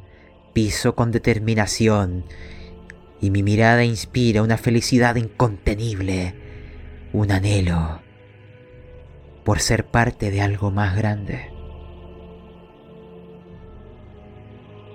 Fe es tan fuerte que en este momento tus sentidos están bloqueados. Todo lo desagradable que hay en el ambiente, esta sensación de de vapor, de hedor, este asqueroso olor que entra por tus fosas nasales, tu cerebro no lo procesa. En este momento tú estás cegado por la fe. Y de a poco, esta fe va aumentando con los cánticos, porque a medida que vas bajando, comienzas a escuchar unos cantos que pareciesen como si fuesen de sirenas. Y son más hermanos que están ahí abajo entonando una canción, un verso, un rezo que tú no puedes descifrar. Al llegar abajo, ves una puerta, puerta de madera antigua y fea, olvidada, como si no hubiese sido abierta nunca. Y al otro lado sabemos quién está. Natalia, tú lo que vas a sentir en este momento, aparte de todo el dolor corporal al que estás sometida, es que la puerta levemente se va a abrir. y la luz de las llamas de estas velas van a inundar el cuarto. Hace horas o días que no ves la luz del sol, que no ves luz. Esta luz te va a cegar y solamente vas a ver una silueta ahí enfrente que te mira y lentamente comienza a entrar. Pablo, estamos entrando a la habitación. No sé si será por el efecto de tu posición, pero justo la luz que viene por detrás y, y la sombra que tú proyectas tapa a Natalia. Por ende, no estás consciente de que ella está ahí. Pero sí puedes escuchar unos sutiles sollozos. Al momento de que vas avanzando y entras en la habitación, sientes un frío, helado, como si las piedras de las paredes y las piedras del piso eh, emanaran hielo, lo cual es bastante extraño. Tu fe en este momento va a aumentar mucho más, porque en tus hombros sientes cómo se posan dos manos, y estas manos son heladas. El hielo que emite en el frío traspasa la túnica, y es como si traspasaran tu carne. Sientes este peso de las dos manos en tus huesos, en tus hombros, con dedos alargados, uñas largas que al momento de cerrar las manos te clavan en la piel. Se aseguran de que no escapes. Quieren corroborar de que estás aquí con ellos. Y una voz grave te respira en la nuca y te dice, Así que arrepentíos y convertíos para que sean borrados vuestros pecados, para que vengan de la presencia del Señor tiempos de refugio. Amén, En hermano. eso.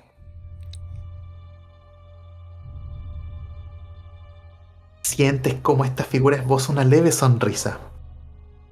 En este momento están conectados. Dos sectarios, las mismas figuras que te fueron a buscar arriba, aparecen en el costado. Uno con una vela adicional y otro con un cuchillo. Puedes ver que es un cuchillo de una hoja curva, con un mango bastante, bastante detallado. Tiene gemas incrustadas. ¿Lo tomas? Por supuesto. Para eso he venido. Hoy seré un hermano. Hoy seré salvo. Puedes sentir como estas manos comienzan a soltarte. Como si una mamá estuviese soltando a su hijo a la vida. Como si la misma vida estuviese dando a luz a un nuevo ser. Quizás esta es la sensación que te prometieron, la sensación del renacimiento. Escuchas de que lentamente comienzan a retroceder las figuras que te rodeaban. Y la puerta, ¡ah! De un portazo se cierra a tu espalda. Puedes percibir que adelante hay algo que se mueve, algo que llora. Me gustaría saber cómo te aproximas a esto, porque a medida de que avanzas, paso por paso, la luz de tu vela va a empezar a iluminar su silueta. Me imagino mi avance como una transformación, una metamorfosis. Con cada paso un poco más de su rostro contemplo y lo que al comienzo era duda se transforma en confirmación. Voy descubriendo quién es y dentro de mí se bate aquel horror, aquella obsesión. Es mi hija y yo sé por qué está ahí. Yo sé que para ser salvo hay que hacer sacrificios. Sé lo que esperan de mí. Sé lo que ella espera de mí. Pero mientras me acerco voy llorando. No sé si podré ser un buen padre. No sé si estaré a su altura. Porque si comparo en una balanza a mi hija con ser salvo, empiezo a dudar. Me carcome la duda. Pero sé que debo elegir. Sé que solo hay una respuesta. Yo voy y, Natalia. Grito. Mamá. Papá. Ayuda. Y muevo los brazos para que suenen las cadenas. Hija, Cadenas comienzan a chocar contra la piedra. aquí estoy. No te preocupes. Esto... ¿Ah? Sí, soy yo, confía en mí. Quiero... Ayúdame, ¿qué me pasa? ¿Por qué estoy acá? Estás para que seamos salvos, hija. Entiéndelo. Papá, sácame de aquí. ¿Te acuerdas los cuentos que te contaba? Las enseñanzas de aquellas historias. Que teniendo una fe fuerte, no hay nada que temer. Seremos recompensados. Hija, ¿confías en mí? Quiero a mi mamá. La verás pronto. Cierra los ojos. Grito, grito. Las cadenas se mueven. Papá, ayúdame. Lo haré, hija. Si estás aquí, ya no tienes escapatoria. Pero si yo he de ser tu verdugo, seré gentil, seré amable, será con amor. No te preocupes, conozco la forma. Y ten por seguro que serás salva.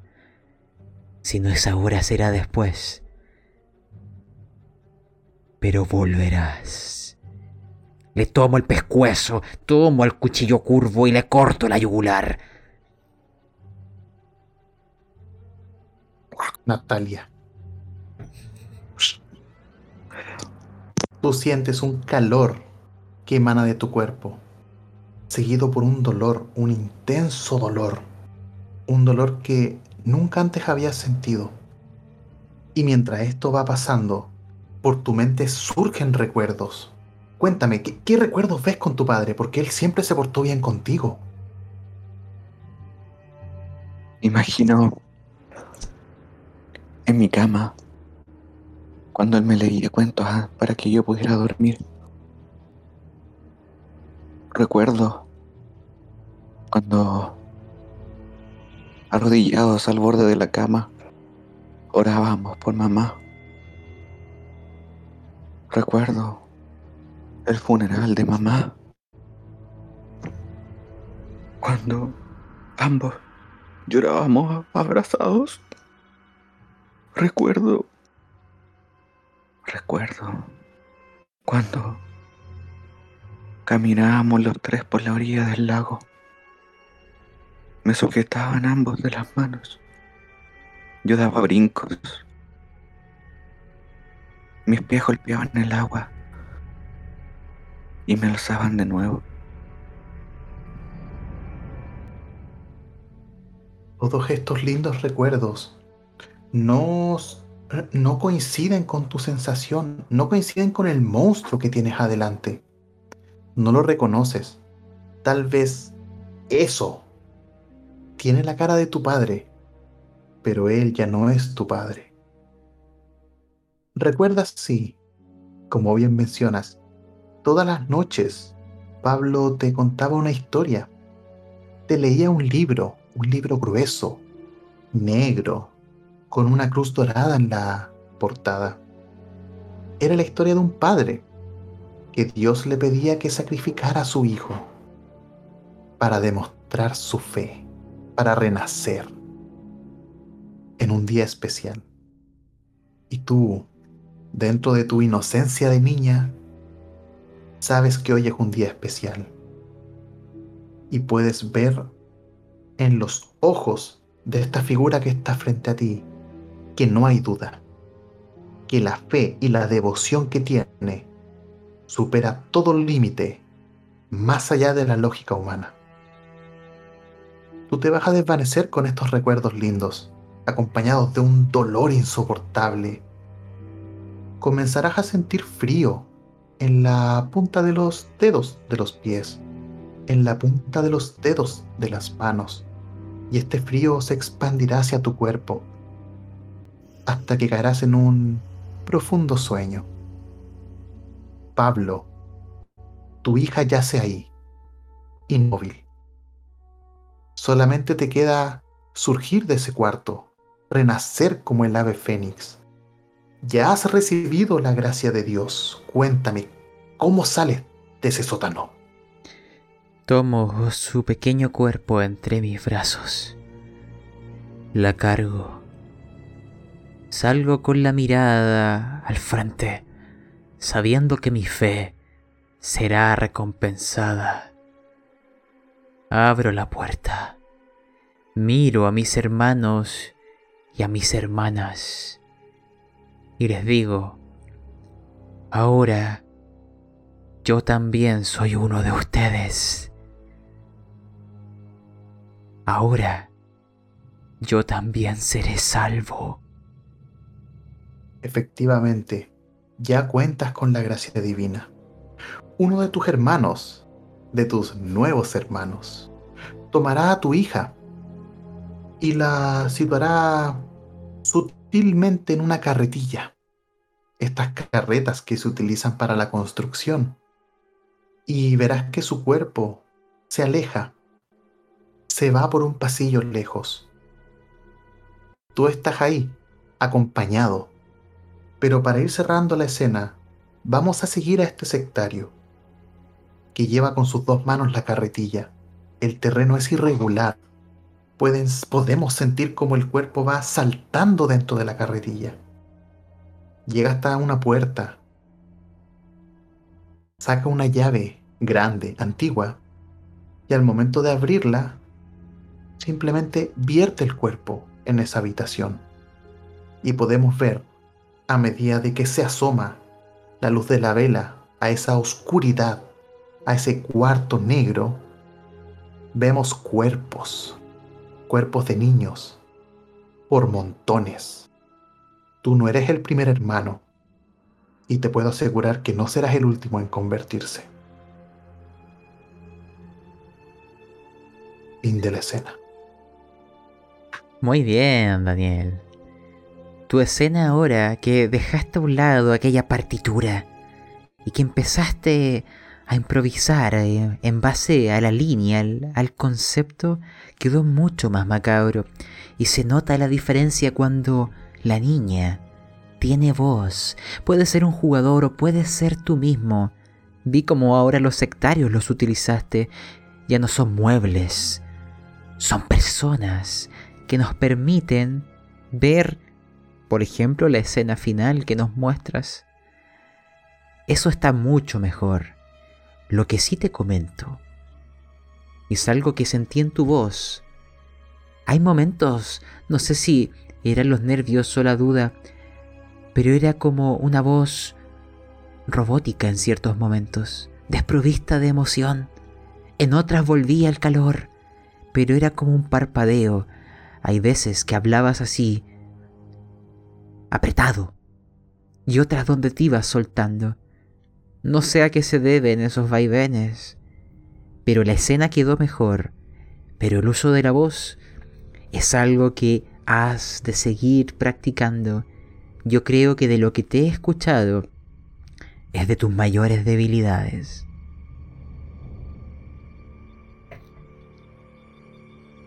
Muchas gracias. Y, mm, no sé si J o Sebastián quieren comentarle algo. Sí, viejo, versión 3.0. Mucho, mucho, mucho, mucho, mucho mejor, weón. Sí. ¿Mm? Porque algo que habíamos visto la vez pasada es que eso de dejarse guiar por un escrito te aprieta, te constriñe. Y en tu caso, Daniel, motivó a esa lectura acelerada. Aquí le diste el tiempo. Le diste el momento para respirar la atmósfera. Y eso, la verdad, se notó drásticamente la diferencia, porque el concepto es exactamente el mismo. Pero en el segundo pudimos apreciar el paisaje.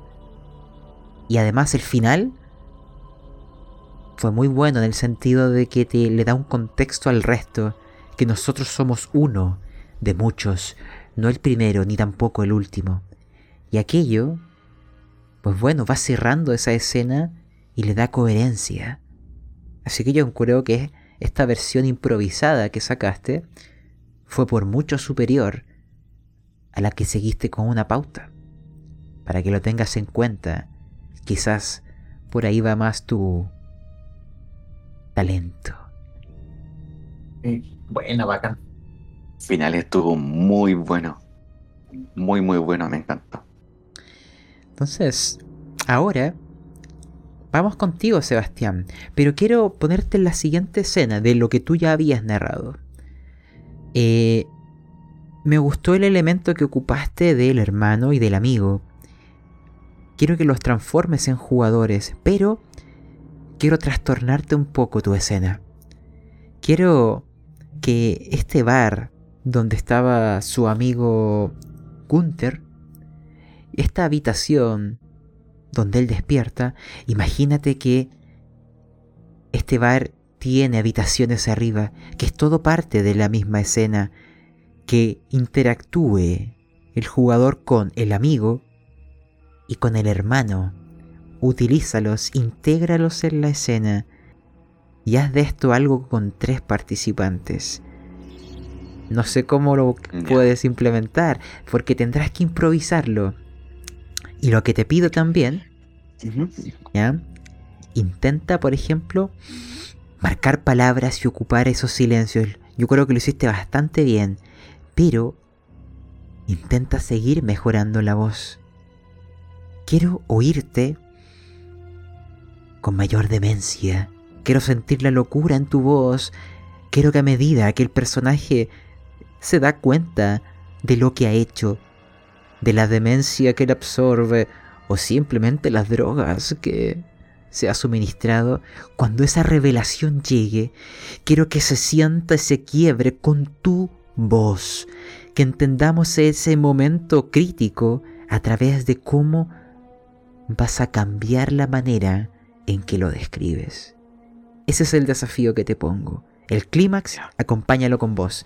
Así que ahora dime, em, bueno, Podríamos, podríamos partir de pronto, para no repetir toda la escena, despertar derecha, de, que tú despiertas derechamente y eh, que el hermano en el piso sea Daniel o J, que eventualmente Gunter llegue a la habitación y lo vea hablando con el espejo y yo seré el espejo.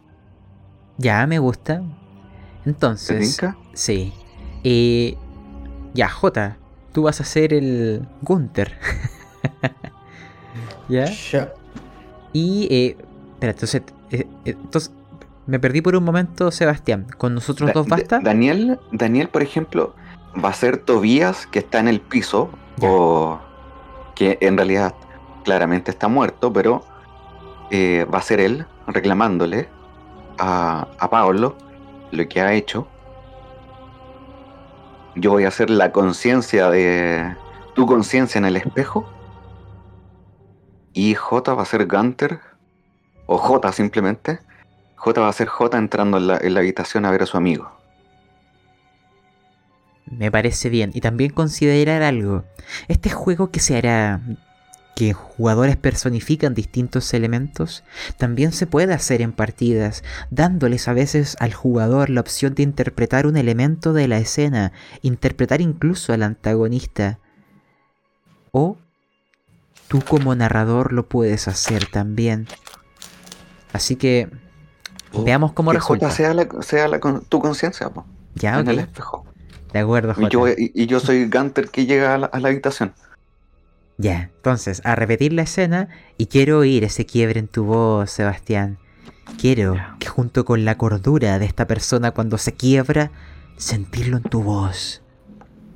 Adelante. Luego, luego de haber visto a Tobías ser arrollado por el tranvía, despiertas en la habitación. En la habitación de una de las sucias habitaciones del bar donde siempre frecuentabas con tu amigo J y con Tobías, tu hermano. Despiertas con un arma en la mano, fría, la pólvora inunda no tan solo tu nariz, también inunda tu conciencia y tu alma. Te levantas y en el piso está el cuerpo de Tobías, inmóvil. Está inmóvil, Pablo. ¿Qué has hecho? Mm, No puede ser. Yo me acerco a él, lo muevo, mi quiero ver su rostro. Tobías, Tobías, hermano, mi querido hermano. Sé que estás ahí, responde tú. No puede estar pasando esto. Tú eres tan fuerte, eres tan grande. Eres todo lo que yo no soy. Tobías, Tobías. Y Tobías So- despierta. Y tu mirada, tu rostro se ve reflejado en sus ojos. Y sus ojos te miran, pero miran también tu conciencia. No me mires así, con hermano. una expre- con una expresión rígida, sin mover los labios, o tú sientes que no los muevo, te digo, ¿lo soy? ¿Soy todo lo que tú no eres? Y dime, ¿por qué estoy aquí entonces y no estás tú acá? No lo sé. Tiene que te- te- tener alguna explicación. Porque... ¿Por qué tienes esa cara? Te ves tan pálido. Eh, ¿Sientes ese olor? Es como a pólvora. Eh, eh, ¿Tienes alguna herida, hermano? Veo algo extraño en tu chaqueta. Déjame ver. ¿Hay algo ahí o no?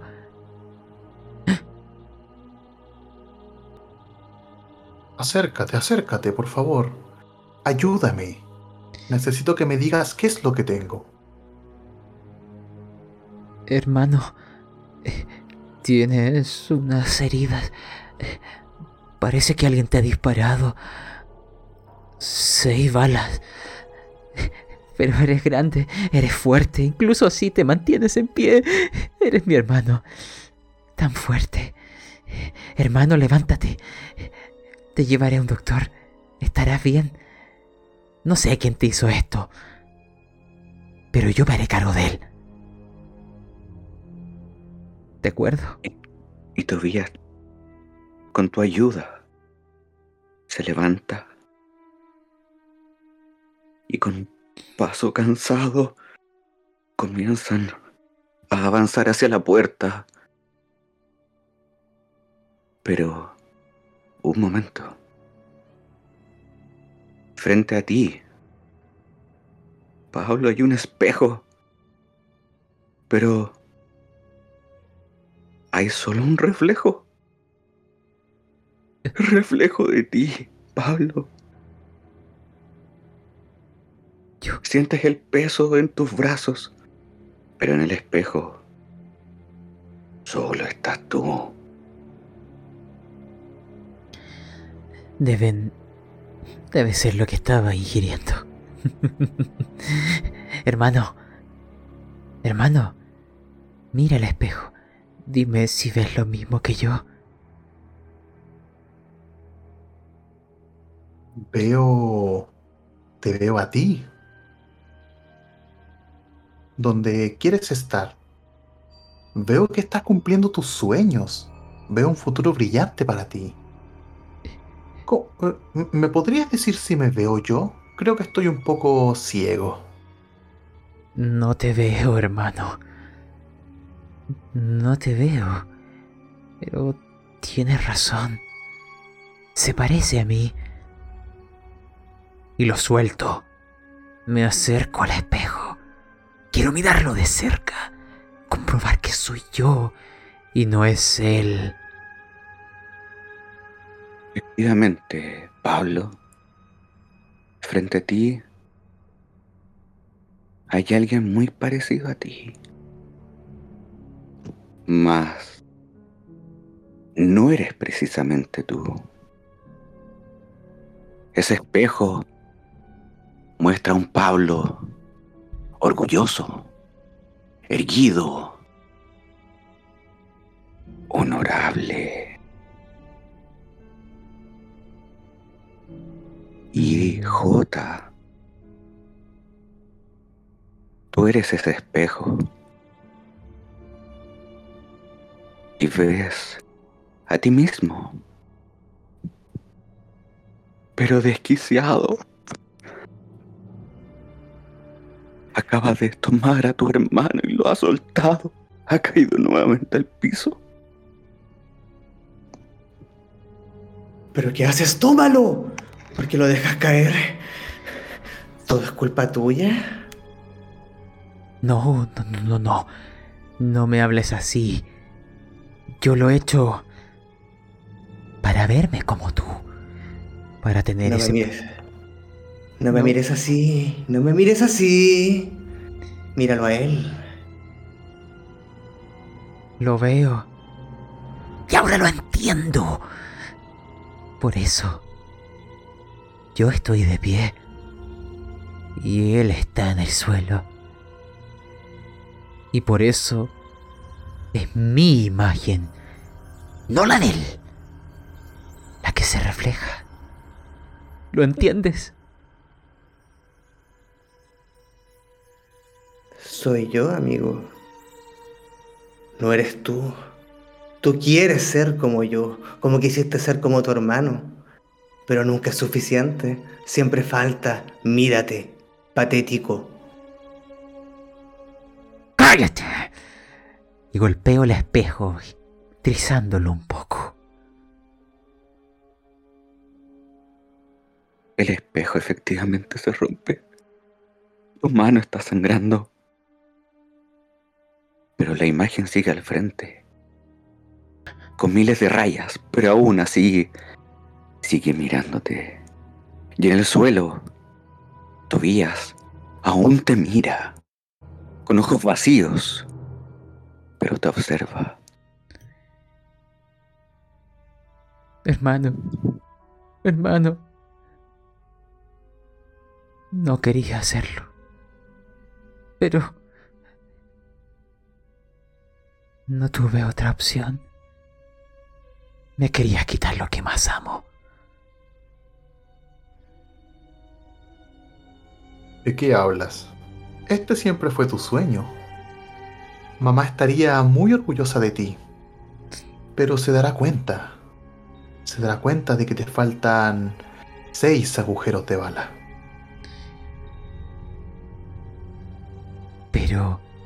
Hay algo que no notarán. Hermano, Tobías, yo siempre te he mirado. Siempre he mirado tu espalda. Te conozco. Mejor que nadie. Yo... Yo seré tú. Dame tu mano. Levántate. Quiero que me veas en el espejo. Me veo mejor. Es lo que seré. Es lo que tú me ay- ayudarás a hacer. Hermano. Gracias. Me has ayudado a entender. Haré de tu recuerdo algo glorioso. Vivirás en mí Te amo, hermano. En aquel momento en el que tú besas última vez el cuerpo de Tobías, la puerta se abre. Es Gunther, tu amigo del alma, también amigo de Tobías. ¿Pero qué has hecho? ¿Qué has hecho, Pablo?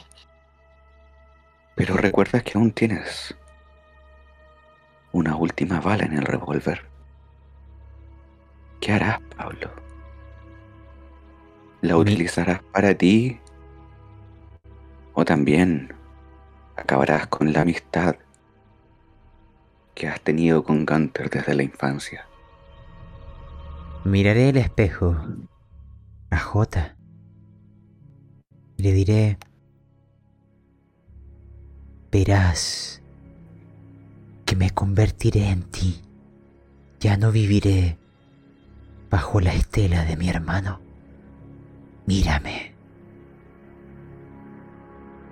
Disparo a Gunther.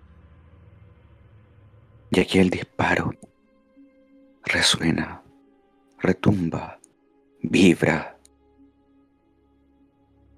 en tu mente y en tu alma, Pablo. Has matado a tu amigo, has matado a tu hermano. Y ahora los tres te hablan y te miran y te preguntan al unísono, ¿qué has hecho? ¿Qué has hecho? ¿Qué has hecho? ¿Qué has hecho? ¿Qué has hecho?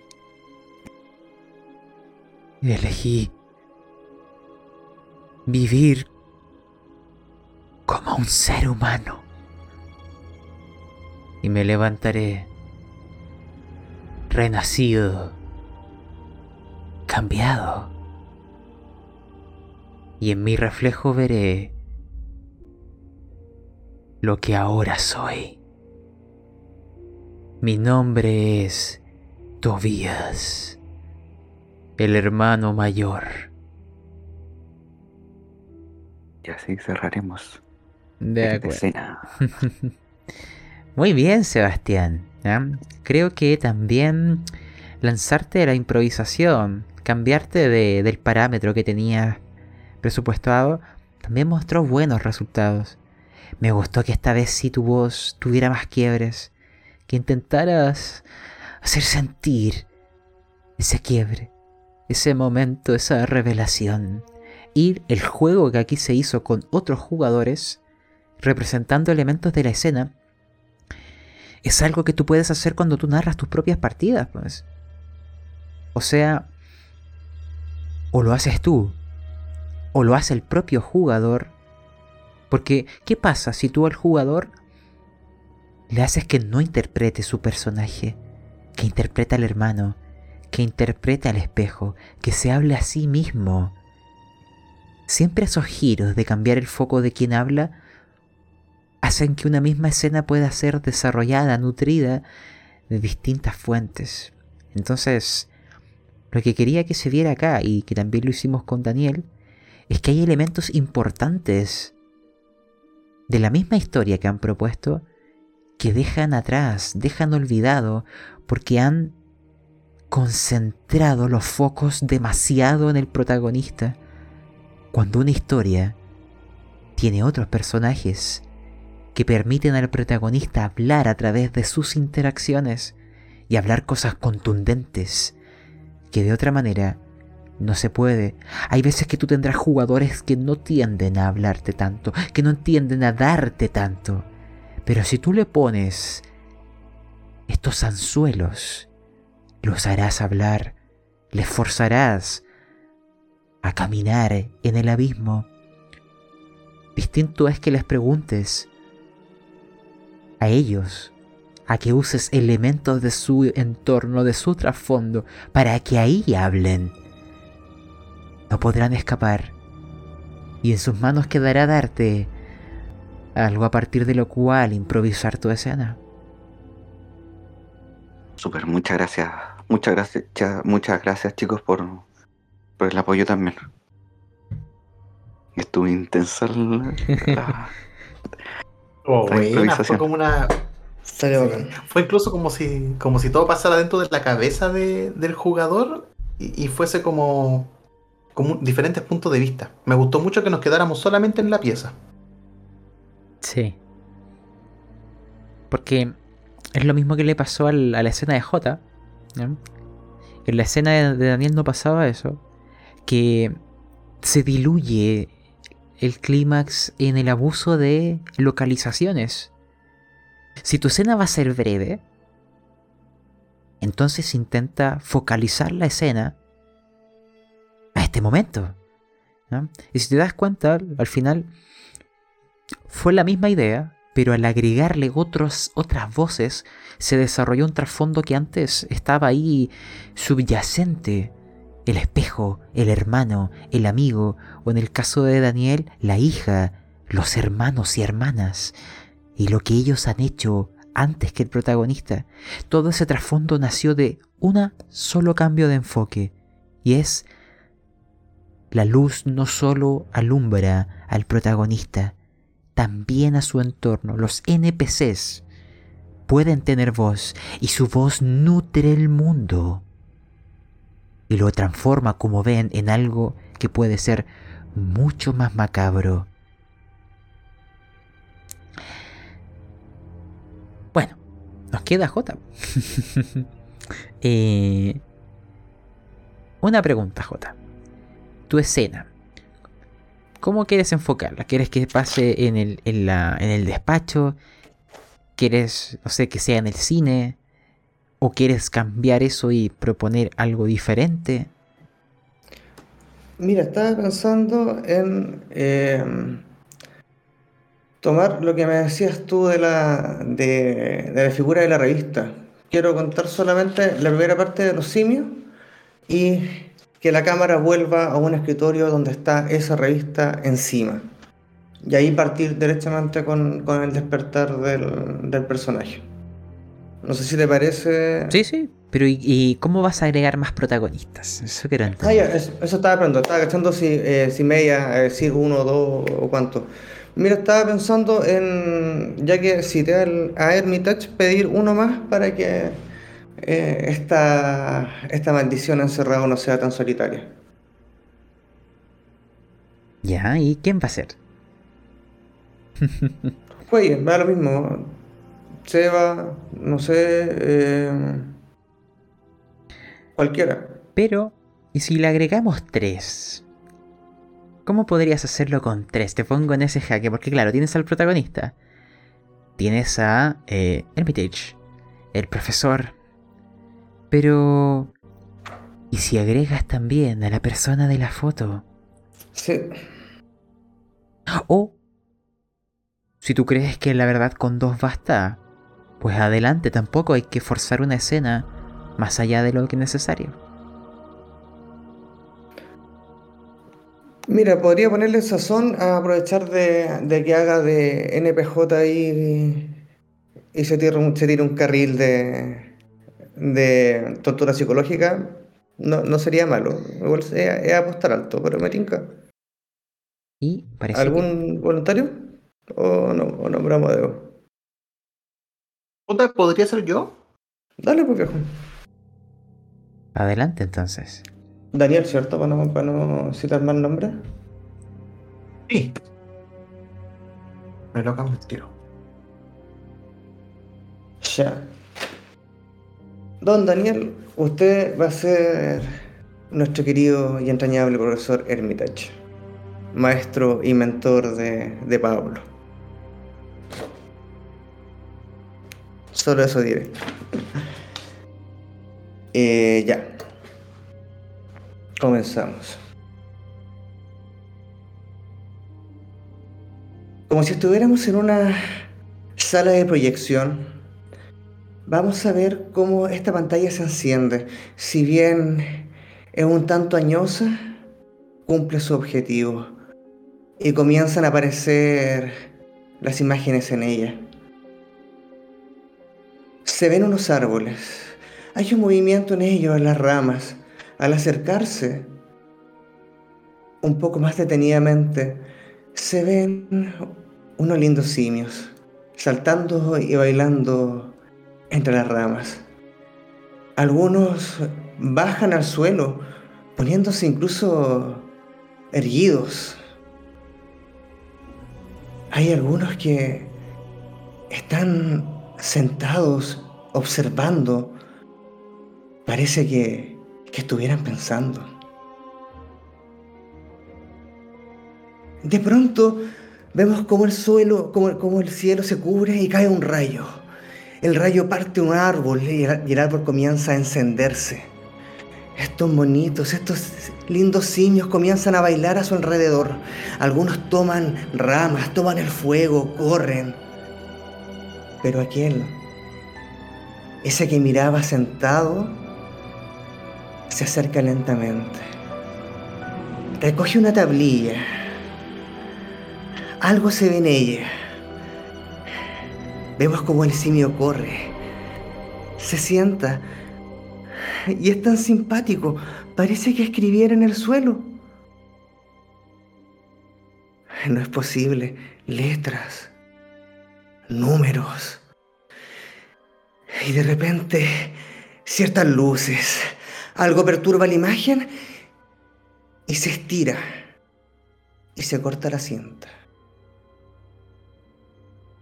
Hay ciertos conocimientos, ciertos conocimientos que deben permanecer escondidos y olvidados.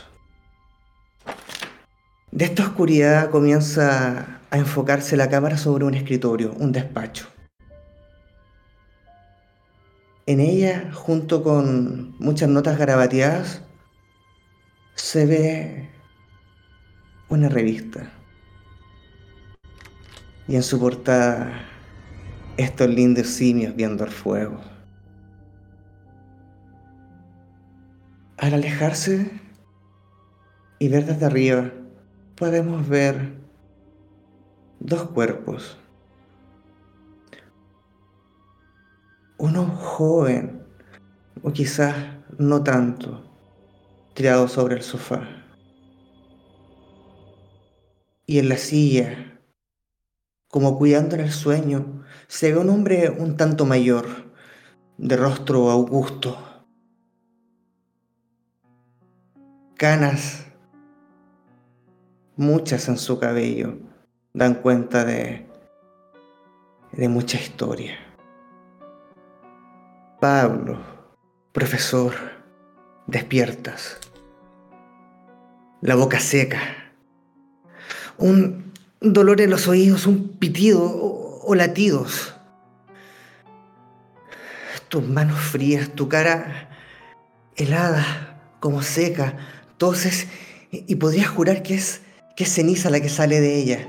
Y al toser ves que esta silueta que está frente a ti, que la reconoces claramente, como tu maestro y mentor, despierta un sobresalto.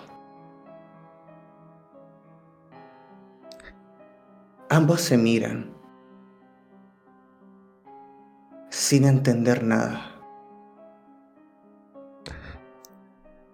Armitage, ¿qué haces en mi despacho? ¿Acaso ya es hora de nuestra reunión? La intenté adelantar, Estoy reuniendo notas. Que creí que tú me podrías ayudar, pero te veías muy plácido. Me, recuerdas un poco incluso a los monos en su primera etapa de desarrollo. Decían que el sueño era la mejor, el mejor indicador de inteligencia. Tomaré eso como un cumplido church. Ya sabes que no me gusta que cuestionen mi inteligencia. Estoy agotado, he estado días tras días perdido en aquellas fórmulas. Todo por tus malditos documentos. Te seré sincero, me han obsesionado. Y pues, ¿qué te falta? ¿Cuánto has avanzado? Eh, creo que tengo la respuesta. Pero no he llegado a creerlo. Si sigo con tu alegoría, es como un, un mono descubriendo el fuego sin saber aún lo que significa o lo que puede llegar a ser. No sé si has oído historias, pero hay una que leí hace poco y me recuerda mucho mi propio descubrimiento. Aquel joven que se encontró muerto en la casa de la bruja. No sé si has oído de eso. Porque he estudiado también su caso. Y me di cuenta de un extraño paralelismo Hermitage. Él también era matemático. Y estaba desarrollando las mismas ecuaciones que yo. Pablo, cuando dices ecuaciones, el rostro de Hermitage se perturba, se molesta. Él te lo había advertido, que no jugaras con esas ecuaciones. Te lo advirtió y ahora él será quien te reprenda. No debiste buscar en esos libros, en esa ciencia perdida y oculta, en esos artes. Cierto, Hermitage, tú una vez lo intentaste y no fue bueno el resultado. Los ojos bien abiertos. Así que me vas a venir con historias. Yo te contaré una. ¿Has escuchado el mito de Ícaros? ¿El hombre alado? Me avergüenza que me lo preguntes, Armitage.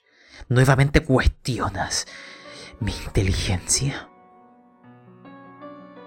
Entonces, ¿me podrías repetir? Porque creo que me está fallando la memoria. ¿Cómo termina esa historia? ¿Cuál es la consecuencia? ¿Qué aprendimos de ese mito? ¿Estás considerando que he cometido algún error? Mi matemática siempre es limpia y exacta. No cometo errores y no es falsa modestia, Armitage. Mis descubrimientos bien lo confirman. Mira, acércate a mi escritorio. Es lo que he estado desvelándome todo este tiempo. No son garabatos. Los he escrito un tanto extraño, es que no he dormido bien. Pero es la fórmula. Tu mente... Tú no lo entenderías. Tendrías que ser un matemático destacado como yo.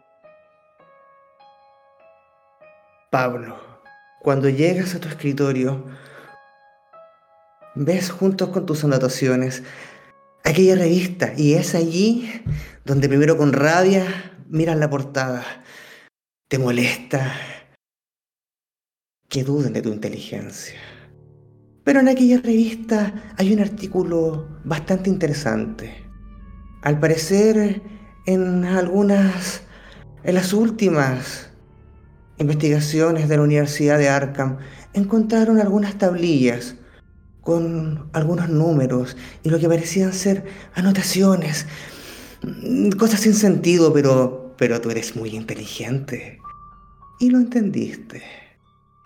Ahora a tu pesar vas a compartir este conocimiento con tu mentor. Armitage. No, Mira, no, silencio, basta. No me los muestres. Armitage. Ocuparé el- en la misma alegoría los simios que utilizaste conmigo. ¿Qué pasaría si el mono ve el fuego y no aprende a usarlo? ¿Qué es lo que perdería? ¿No fue la puerta a la civilización? Tú bien sabes que hay conocimientos que no deben ser tocados por el ser humano. Yo te enseñé eso. Yo te lo enseñé. Ay, Pablo. Eres como yo cuando joven. Un idealista. Me sorprende que te llames a ti mismo matemático. Deja esto. Déjalo ya. Olvídate y sigue con tu vida mientras puedas. La cordura no es algo que debes tirar a la ligera. Ni mucho menos con estos temas. Armitage, tus propias historias comprueban que el conocimiento te permitió resolver aquellos problemas en Dunwich. Créeme, sé lo que hago. Mis números son perfectos. Las ecuaciones hablan por sí solas. Mira esta revista, aquellos números. Le faltó un experto en criptografía para darse cuenta que no es más que una secuencia matemática que habla de espacios más allá de la tercera dimensión. La he desarrollado, toda una teoría. Mira estas hojas en el suelo. No he perdido el tiempo. Tengo la respuesta. Pablo, te dice, y te interrumpe de golpe Hermitage. Camina hacia tu escritorio un par de pasos. Toma el marco de una foto que tienes a tu hija. Te mira y te la enrostra. De hecho, te toma del hombro y te lleva hacia la ventana para que lo veas a la luz. Es por ella. Déjate hablar por como un loco. Es por ella, ¿verdad? Mírala. Armitage. Ella no volverá. Para mi interior, yo tengo guardado el cuchillo en aquel escritorio, porque yo soy un hermano, soy salvo. Ella me ayudó a hacerlo. Pero hay cosas que mis hermanos no saben resolver, porque siguen siendo, como los otros, un tanto estúpidos, a un paso de los simios. Pero yo, yo soy mejor que ellos, y he tomado lo que me han enseñado y lo he utilizado para complementar mis ecuaciones. Y tú, Hermitage, también me has ayudado. Tengo la respuesta. Tengo la llave. Y conozco la puerta. No sabes lo que hay más allá. No, no, no lo sabes. Pablo, de pronto se te seca la boca y tu corazón comienza a latir de forma errática. Porque miraste por la ventana cuando quisiste mirar el rostro de tu maestro. Y, es extraño. ¿Por qué hay sol afuera y aquí está oscuro? ¿Qué hiciste, Pablo? ¿Estás seguro que el cuchillo está allí y que está limpio? A lo mejor tenías razón. Y la fórmula estaba bien. Claro que estaba bien. ¿Con quién crees que hablas? Mi matemática no tiene errores. Que eso y que afuera esté iluminado y aquí no. Debe ser el cansancio, porque a pesar de todo, sigo siendo carne y hueso. Solo debo descansar. Armitage, deja mi despacho. No interrumpas mi sueño. Quiero recuperar energías.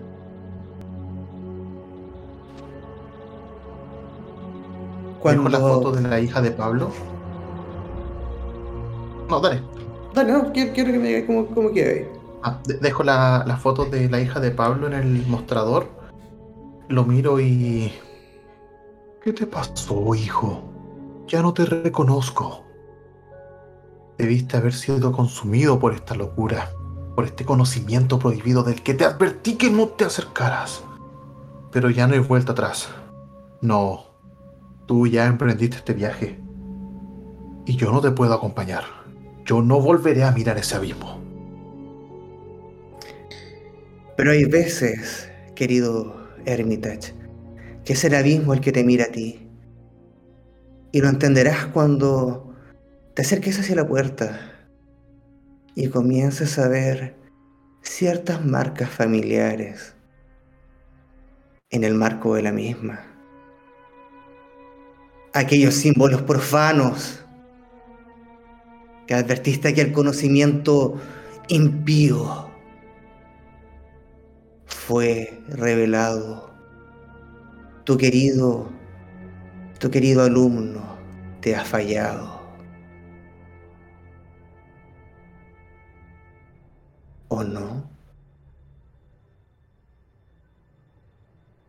¿Fallo? Mi matemática no comete errores. Te lo demostraré, Armitage. Mira, abro la puerta. Observa. No, no Ah. puede ser. Al abrirse la puerta, se escucha el grito ahogado de tu maestro. Se tapa la boca y, y apunta hacia adelante. Te toma y te muestra frente a ti lo que parece ser un vidrio impenetrable. Pero puedes ver a través de él. Y lo que ves esa es aquella foto, pero ahora hecha en carne. He allí tu hija. He allí tu mujer. Pero el que está allí, ese no eres tú. No puede serlo. Tú estás adentro. Adentro de tu jaula, querido estudiante. Has condenado a tu maestro y has condenado tu alma. Esto solo demuestra que mis teoremas eran correctos. Hay una puerta más allá de la tercera dimensión. Armitage, no te preocupes, te sacaré de aquí. Porque si hay una tercera, habrá una cuarta y una quinta. Solo dame algo de tiempo. Y deja volver a mis ecuaciones. Confía en mí. Conozco la puerta. Volveremos. Confía en mí. Y paga el precio. Eso sería... De acuerdo. Creo que también se nota que agregar más personajes cambia el matiz. Y esta vez agregar los simios al comienzo sirvió incluso de alegorías para recurrir de nuevo a ellos, utilizarlos incluso para atacar entre NPC y NPC. Eso claramente se da al agregar más personas a escena. Entonces yo creo que algo que se notó en las tres versiones es que tener más de un foco en escena nutre lo que están narrando, lo cambia, lo mejora. Y eso sirve para que lo tengan en consideración cuando cuando tienden a narrar, o sea, el horror cuando tienes más de un testigo parece terminar siendo mucho más personal. Sí, oye, cabro, gracias a la mesa. Me gustó cómo se dio la dinámica y eso es, como decía Pablo, en base a, a que le metí más personajes y el talento que le ponen ustedes. Así que, vale, vale, vale, vale, vale, Daniel, te pasaste. No, te, quedó bacán. Siento que ahora como que entendí mucho mejor la historia, fue como más comprimida y siento que la ecuación, que era como el, el núcleo, fue muy relevante. Fue como que todo lo demás nunca sacó el foco de lo principal. Así que no, maravilloso. Que- quedó muy bueno. Sí, quedó bastante bueno. Estuve, pero ahora sí que estuve como enganchadísimo y como entraban y salían los otros personajes, entonces ese diálogo estuvo estuvo bien, lo llevaste bien, ¿no? Me, me gustó. Así que bien, J. Buena, cabro. Muchas gracias, muchas gracias y puta, gracias a ustedes, weón. La dinámica que sea. Creo que tomen de moraleja algo que se va a dar siempre en las mesas. Esta interacción que se forzó acá al tener protagonistas en escena es el objetivo que ustedes tienen como narradores, que sus distintos jugadores terminen en una escena interactuando para lograr algo de este estilo, que sean piezas de lo que sería esta escena, cada una tiene sus propios tormentos o su propio enfoque o motivación, pero la interacción que ustedes logran propiciar que ellos generen va a nutrir la escena. Hay veces que claro, estará solo un personaje solitario, pero ahí están los NPCs, ahí está el ambiente, el lugar, ahí está la revista que puede hablar. Siempre hay alguien que habla, no siempre es un personaje, pero tener más de un narrador en la escena, creo que, que con lo que vivimos queda demostrado que la mejora, que la hace más íntima, cercana y que nos ayuda a entender mejor qué está ocurriendo. Así que es algo que tienen que internalizar, ya sea tengan los jugadores, tengan los NPCs, tengan el ambiente. Algo siempre tendrán y si no se lo tienen que inventar. Porque nunca están realmente solos los personajes. Todo habla. Lo importante es que hable con el protagonista de la escena y lo ayude a, bueno, a llegar a estos clímax. Finalmente. Bravo. Así que yo no sé si tienen alguna pregunta o algo que quieran conversar ahora ya fuera de, de ese círculo de, de- Porque ya completamos las rotaciones. Solo agregar que lo que nos faltaba eh, fue esta, esta improvisación y, y retroalimentación. En realidad, uno de repente por tratar de jugar confiado o, o irse a la segura, dice que "Ah, con uno la puedo hacer bien, igual puede resultar entre- eh, entretenido en el sentido de, que- de que eh, uno podría creer que es más inmersivo, pero teniendo la oportunidad de tener todos estos focos de, de- retroalimentación es mucho más fructífero y es mucho más fácil narrar también. Te da la confianza para soltarte y empezar a aprovecharte de los elementos que van aportando cada uno más allá de la historia que uno puede tener más o menos esquematizada. Yo encontré bacán la instancia, porque en el caso, yo ya siento que las segundas versiones fueron terriblemente pulentas. En el caso mío personal, yo hablo rápido. Y siempre me han dicho que hablo rápido y que a veces no me explico bien o no describo bien, etcétera. Pero yo creo que me ayudó mucho lo que dijo el Seba de que, de que desde, su postura como oyente eh, no se podía imaginar las cosas por la velocidad de la historia. Y eso fue como una forma para yo poder entender y me facilitó el cambio. Entonces, es- es- con eso yo me quedo por lo menos del taller a nivel personal. Y encuentro que fue genial. Me gustó mucho esta mirada de, de que si estamos en la escena de un personaje solitario, aún así los otros jugadores también pueden interceder, pero desde otra mirada. Y eso también hace que todos vayan participando juntos. Y no sea como ya, es tu momento y el resto se va a la banca. Sí. Porque tiende a pasar, y ese es un mal también de DD si quieres, de no, hay que ir todos juntitos, no nos separemos. Hay veces que las historias de horror tienden a eh, orientar ese aislamiento, porque el aislamiento también es amigo este, de este género. Entonces, ¿qué pasa cuando un jugador está solo? Hay formas de hacer participar a los otros si es que va a estar solo mucho tiempo. Acá vimos ejemplos. Y, y sí, Daniel, se nota que la versión improvisada te salió mucho mejor. Así que ya sabes por dónde avanzar. Es ten el concepto y simplemente lo vas improvisando. Y también por qué les pedí que agregaran más jugadores de un momento a otro. Es porque cuando jueguen su mesa actuará de maneras imprevistas y donde debería haber uno, habrán dos o habrán tres. Y eso significa que tienen que adaptarse. Así que lo hicieron bien. Tremenda instancia, estoy muy orgulloso de todos cabros.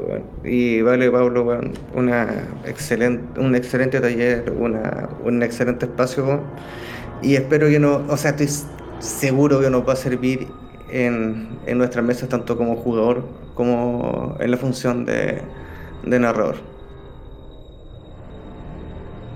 Es justamente porque no es tan solo que nosotros narremos una historia. Nosotros podemos también jugar con la narración de otra persona, de un, de un guardián, de un dungeon master, de un game master, lo que sea.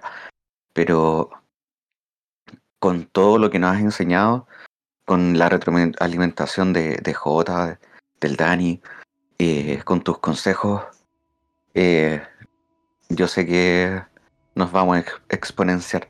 Ahora, eh, agradezco también a los, a los, chicos de haber participado en mi narración y, y, a ti por también darnos la opción de, de poder ver más focos en, nuestra, en nuestras historias y no centrarnos solo en uno. O sea, que no se me hubiese ocurrido que, que el espejo hablase hasta que lo mencionaste. Entonces, no, excelente. Me gustó muchísimo. Muchas, muchas, muchas gracias. Bueno, es igual. Hay una palabra que tienen que siempre recordar en, en este tipo de juegos que es el simbolismo. Que hay personajes, objetos o lugares que cargan con un simbolismo, que su presencia tiene un carácter narrativo. El espejo era eso, era la manera en que nuestro personaje podía ver el reflejo de lo que estaba convirtiéndose o oír su conciencia, por lo tanto es un simbolismo de su metamorfosis. Por ende, es un personaje relevante.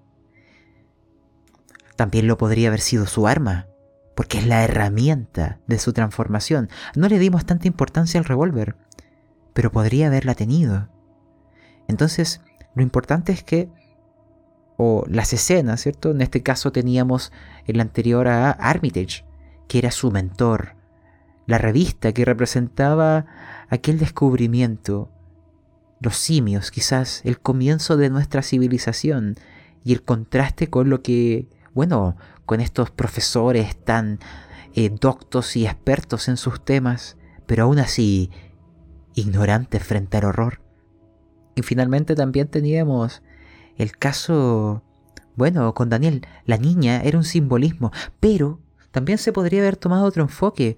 ¿Qué pasa si el simbolismo era uno de los sectarios, el líder, o quizá el de la carreta, el que se acercaba a esperar el cuerpo de la niña, el que miraba? Él también representa un símbolo que es finalmente el fin del proceso, el fin de la ascensión. Entonces, siempre en sus historias o sus escenas hay símbolos que les pueden dar voz. Y eso es algo súper fuerte que tienen que agregar en sus historias. Y hay veces que serán otros jugadores, pero tienen que acostumbrarse a que serán ustedes. Hay veces que pueden ceder la voz, pero tienen que tantear su mesa. Ustedes jugarán con distintas personas y sabrán que hay mesas que pueden tomar esa misión. Y hay otras que quizás se desorienten cuando se les encarga avanzar hacia el horror. Una vez que conocen también a sus jugadores, aprenderán a empujarlos, aprenderán a llevarlos hacia el horror y ellos irán entendiendo también. Y cuando eso ocurra, podrán tener la confianza de cederles aquel testigo y hacerlos narradores propiamente tal del horror. De ejemplo eso pueden escuchar los capítulos de Mothership. sí, sí.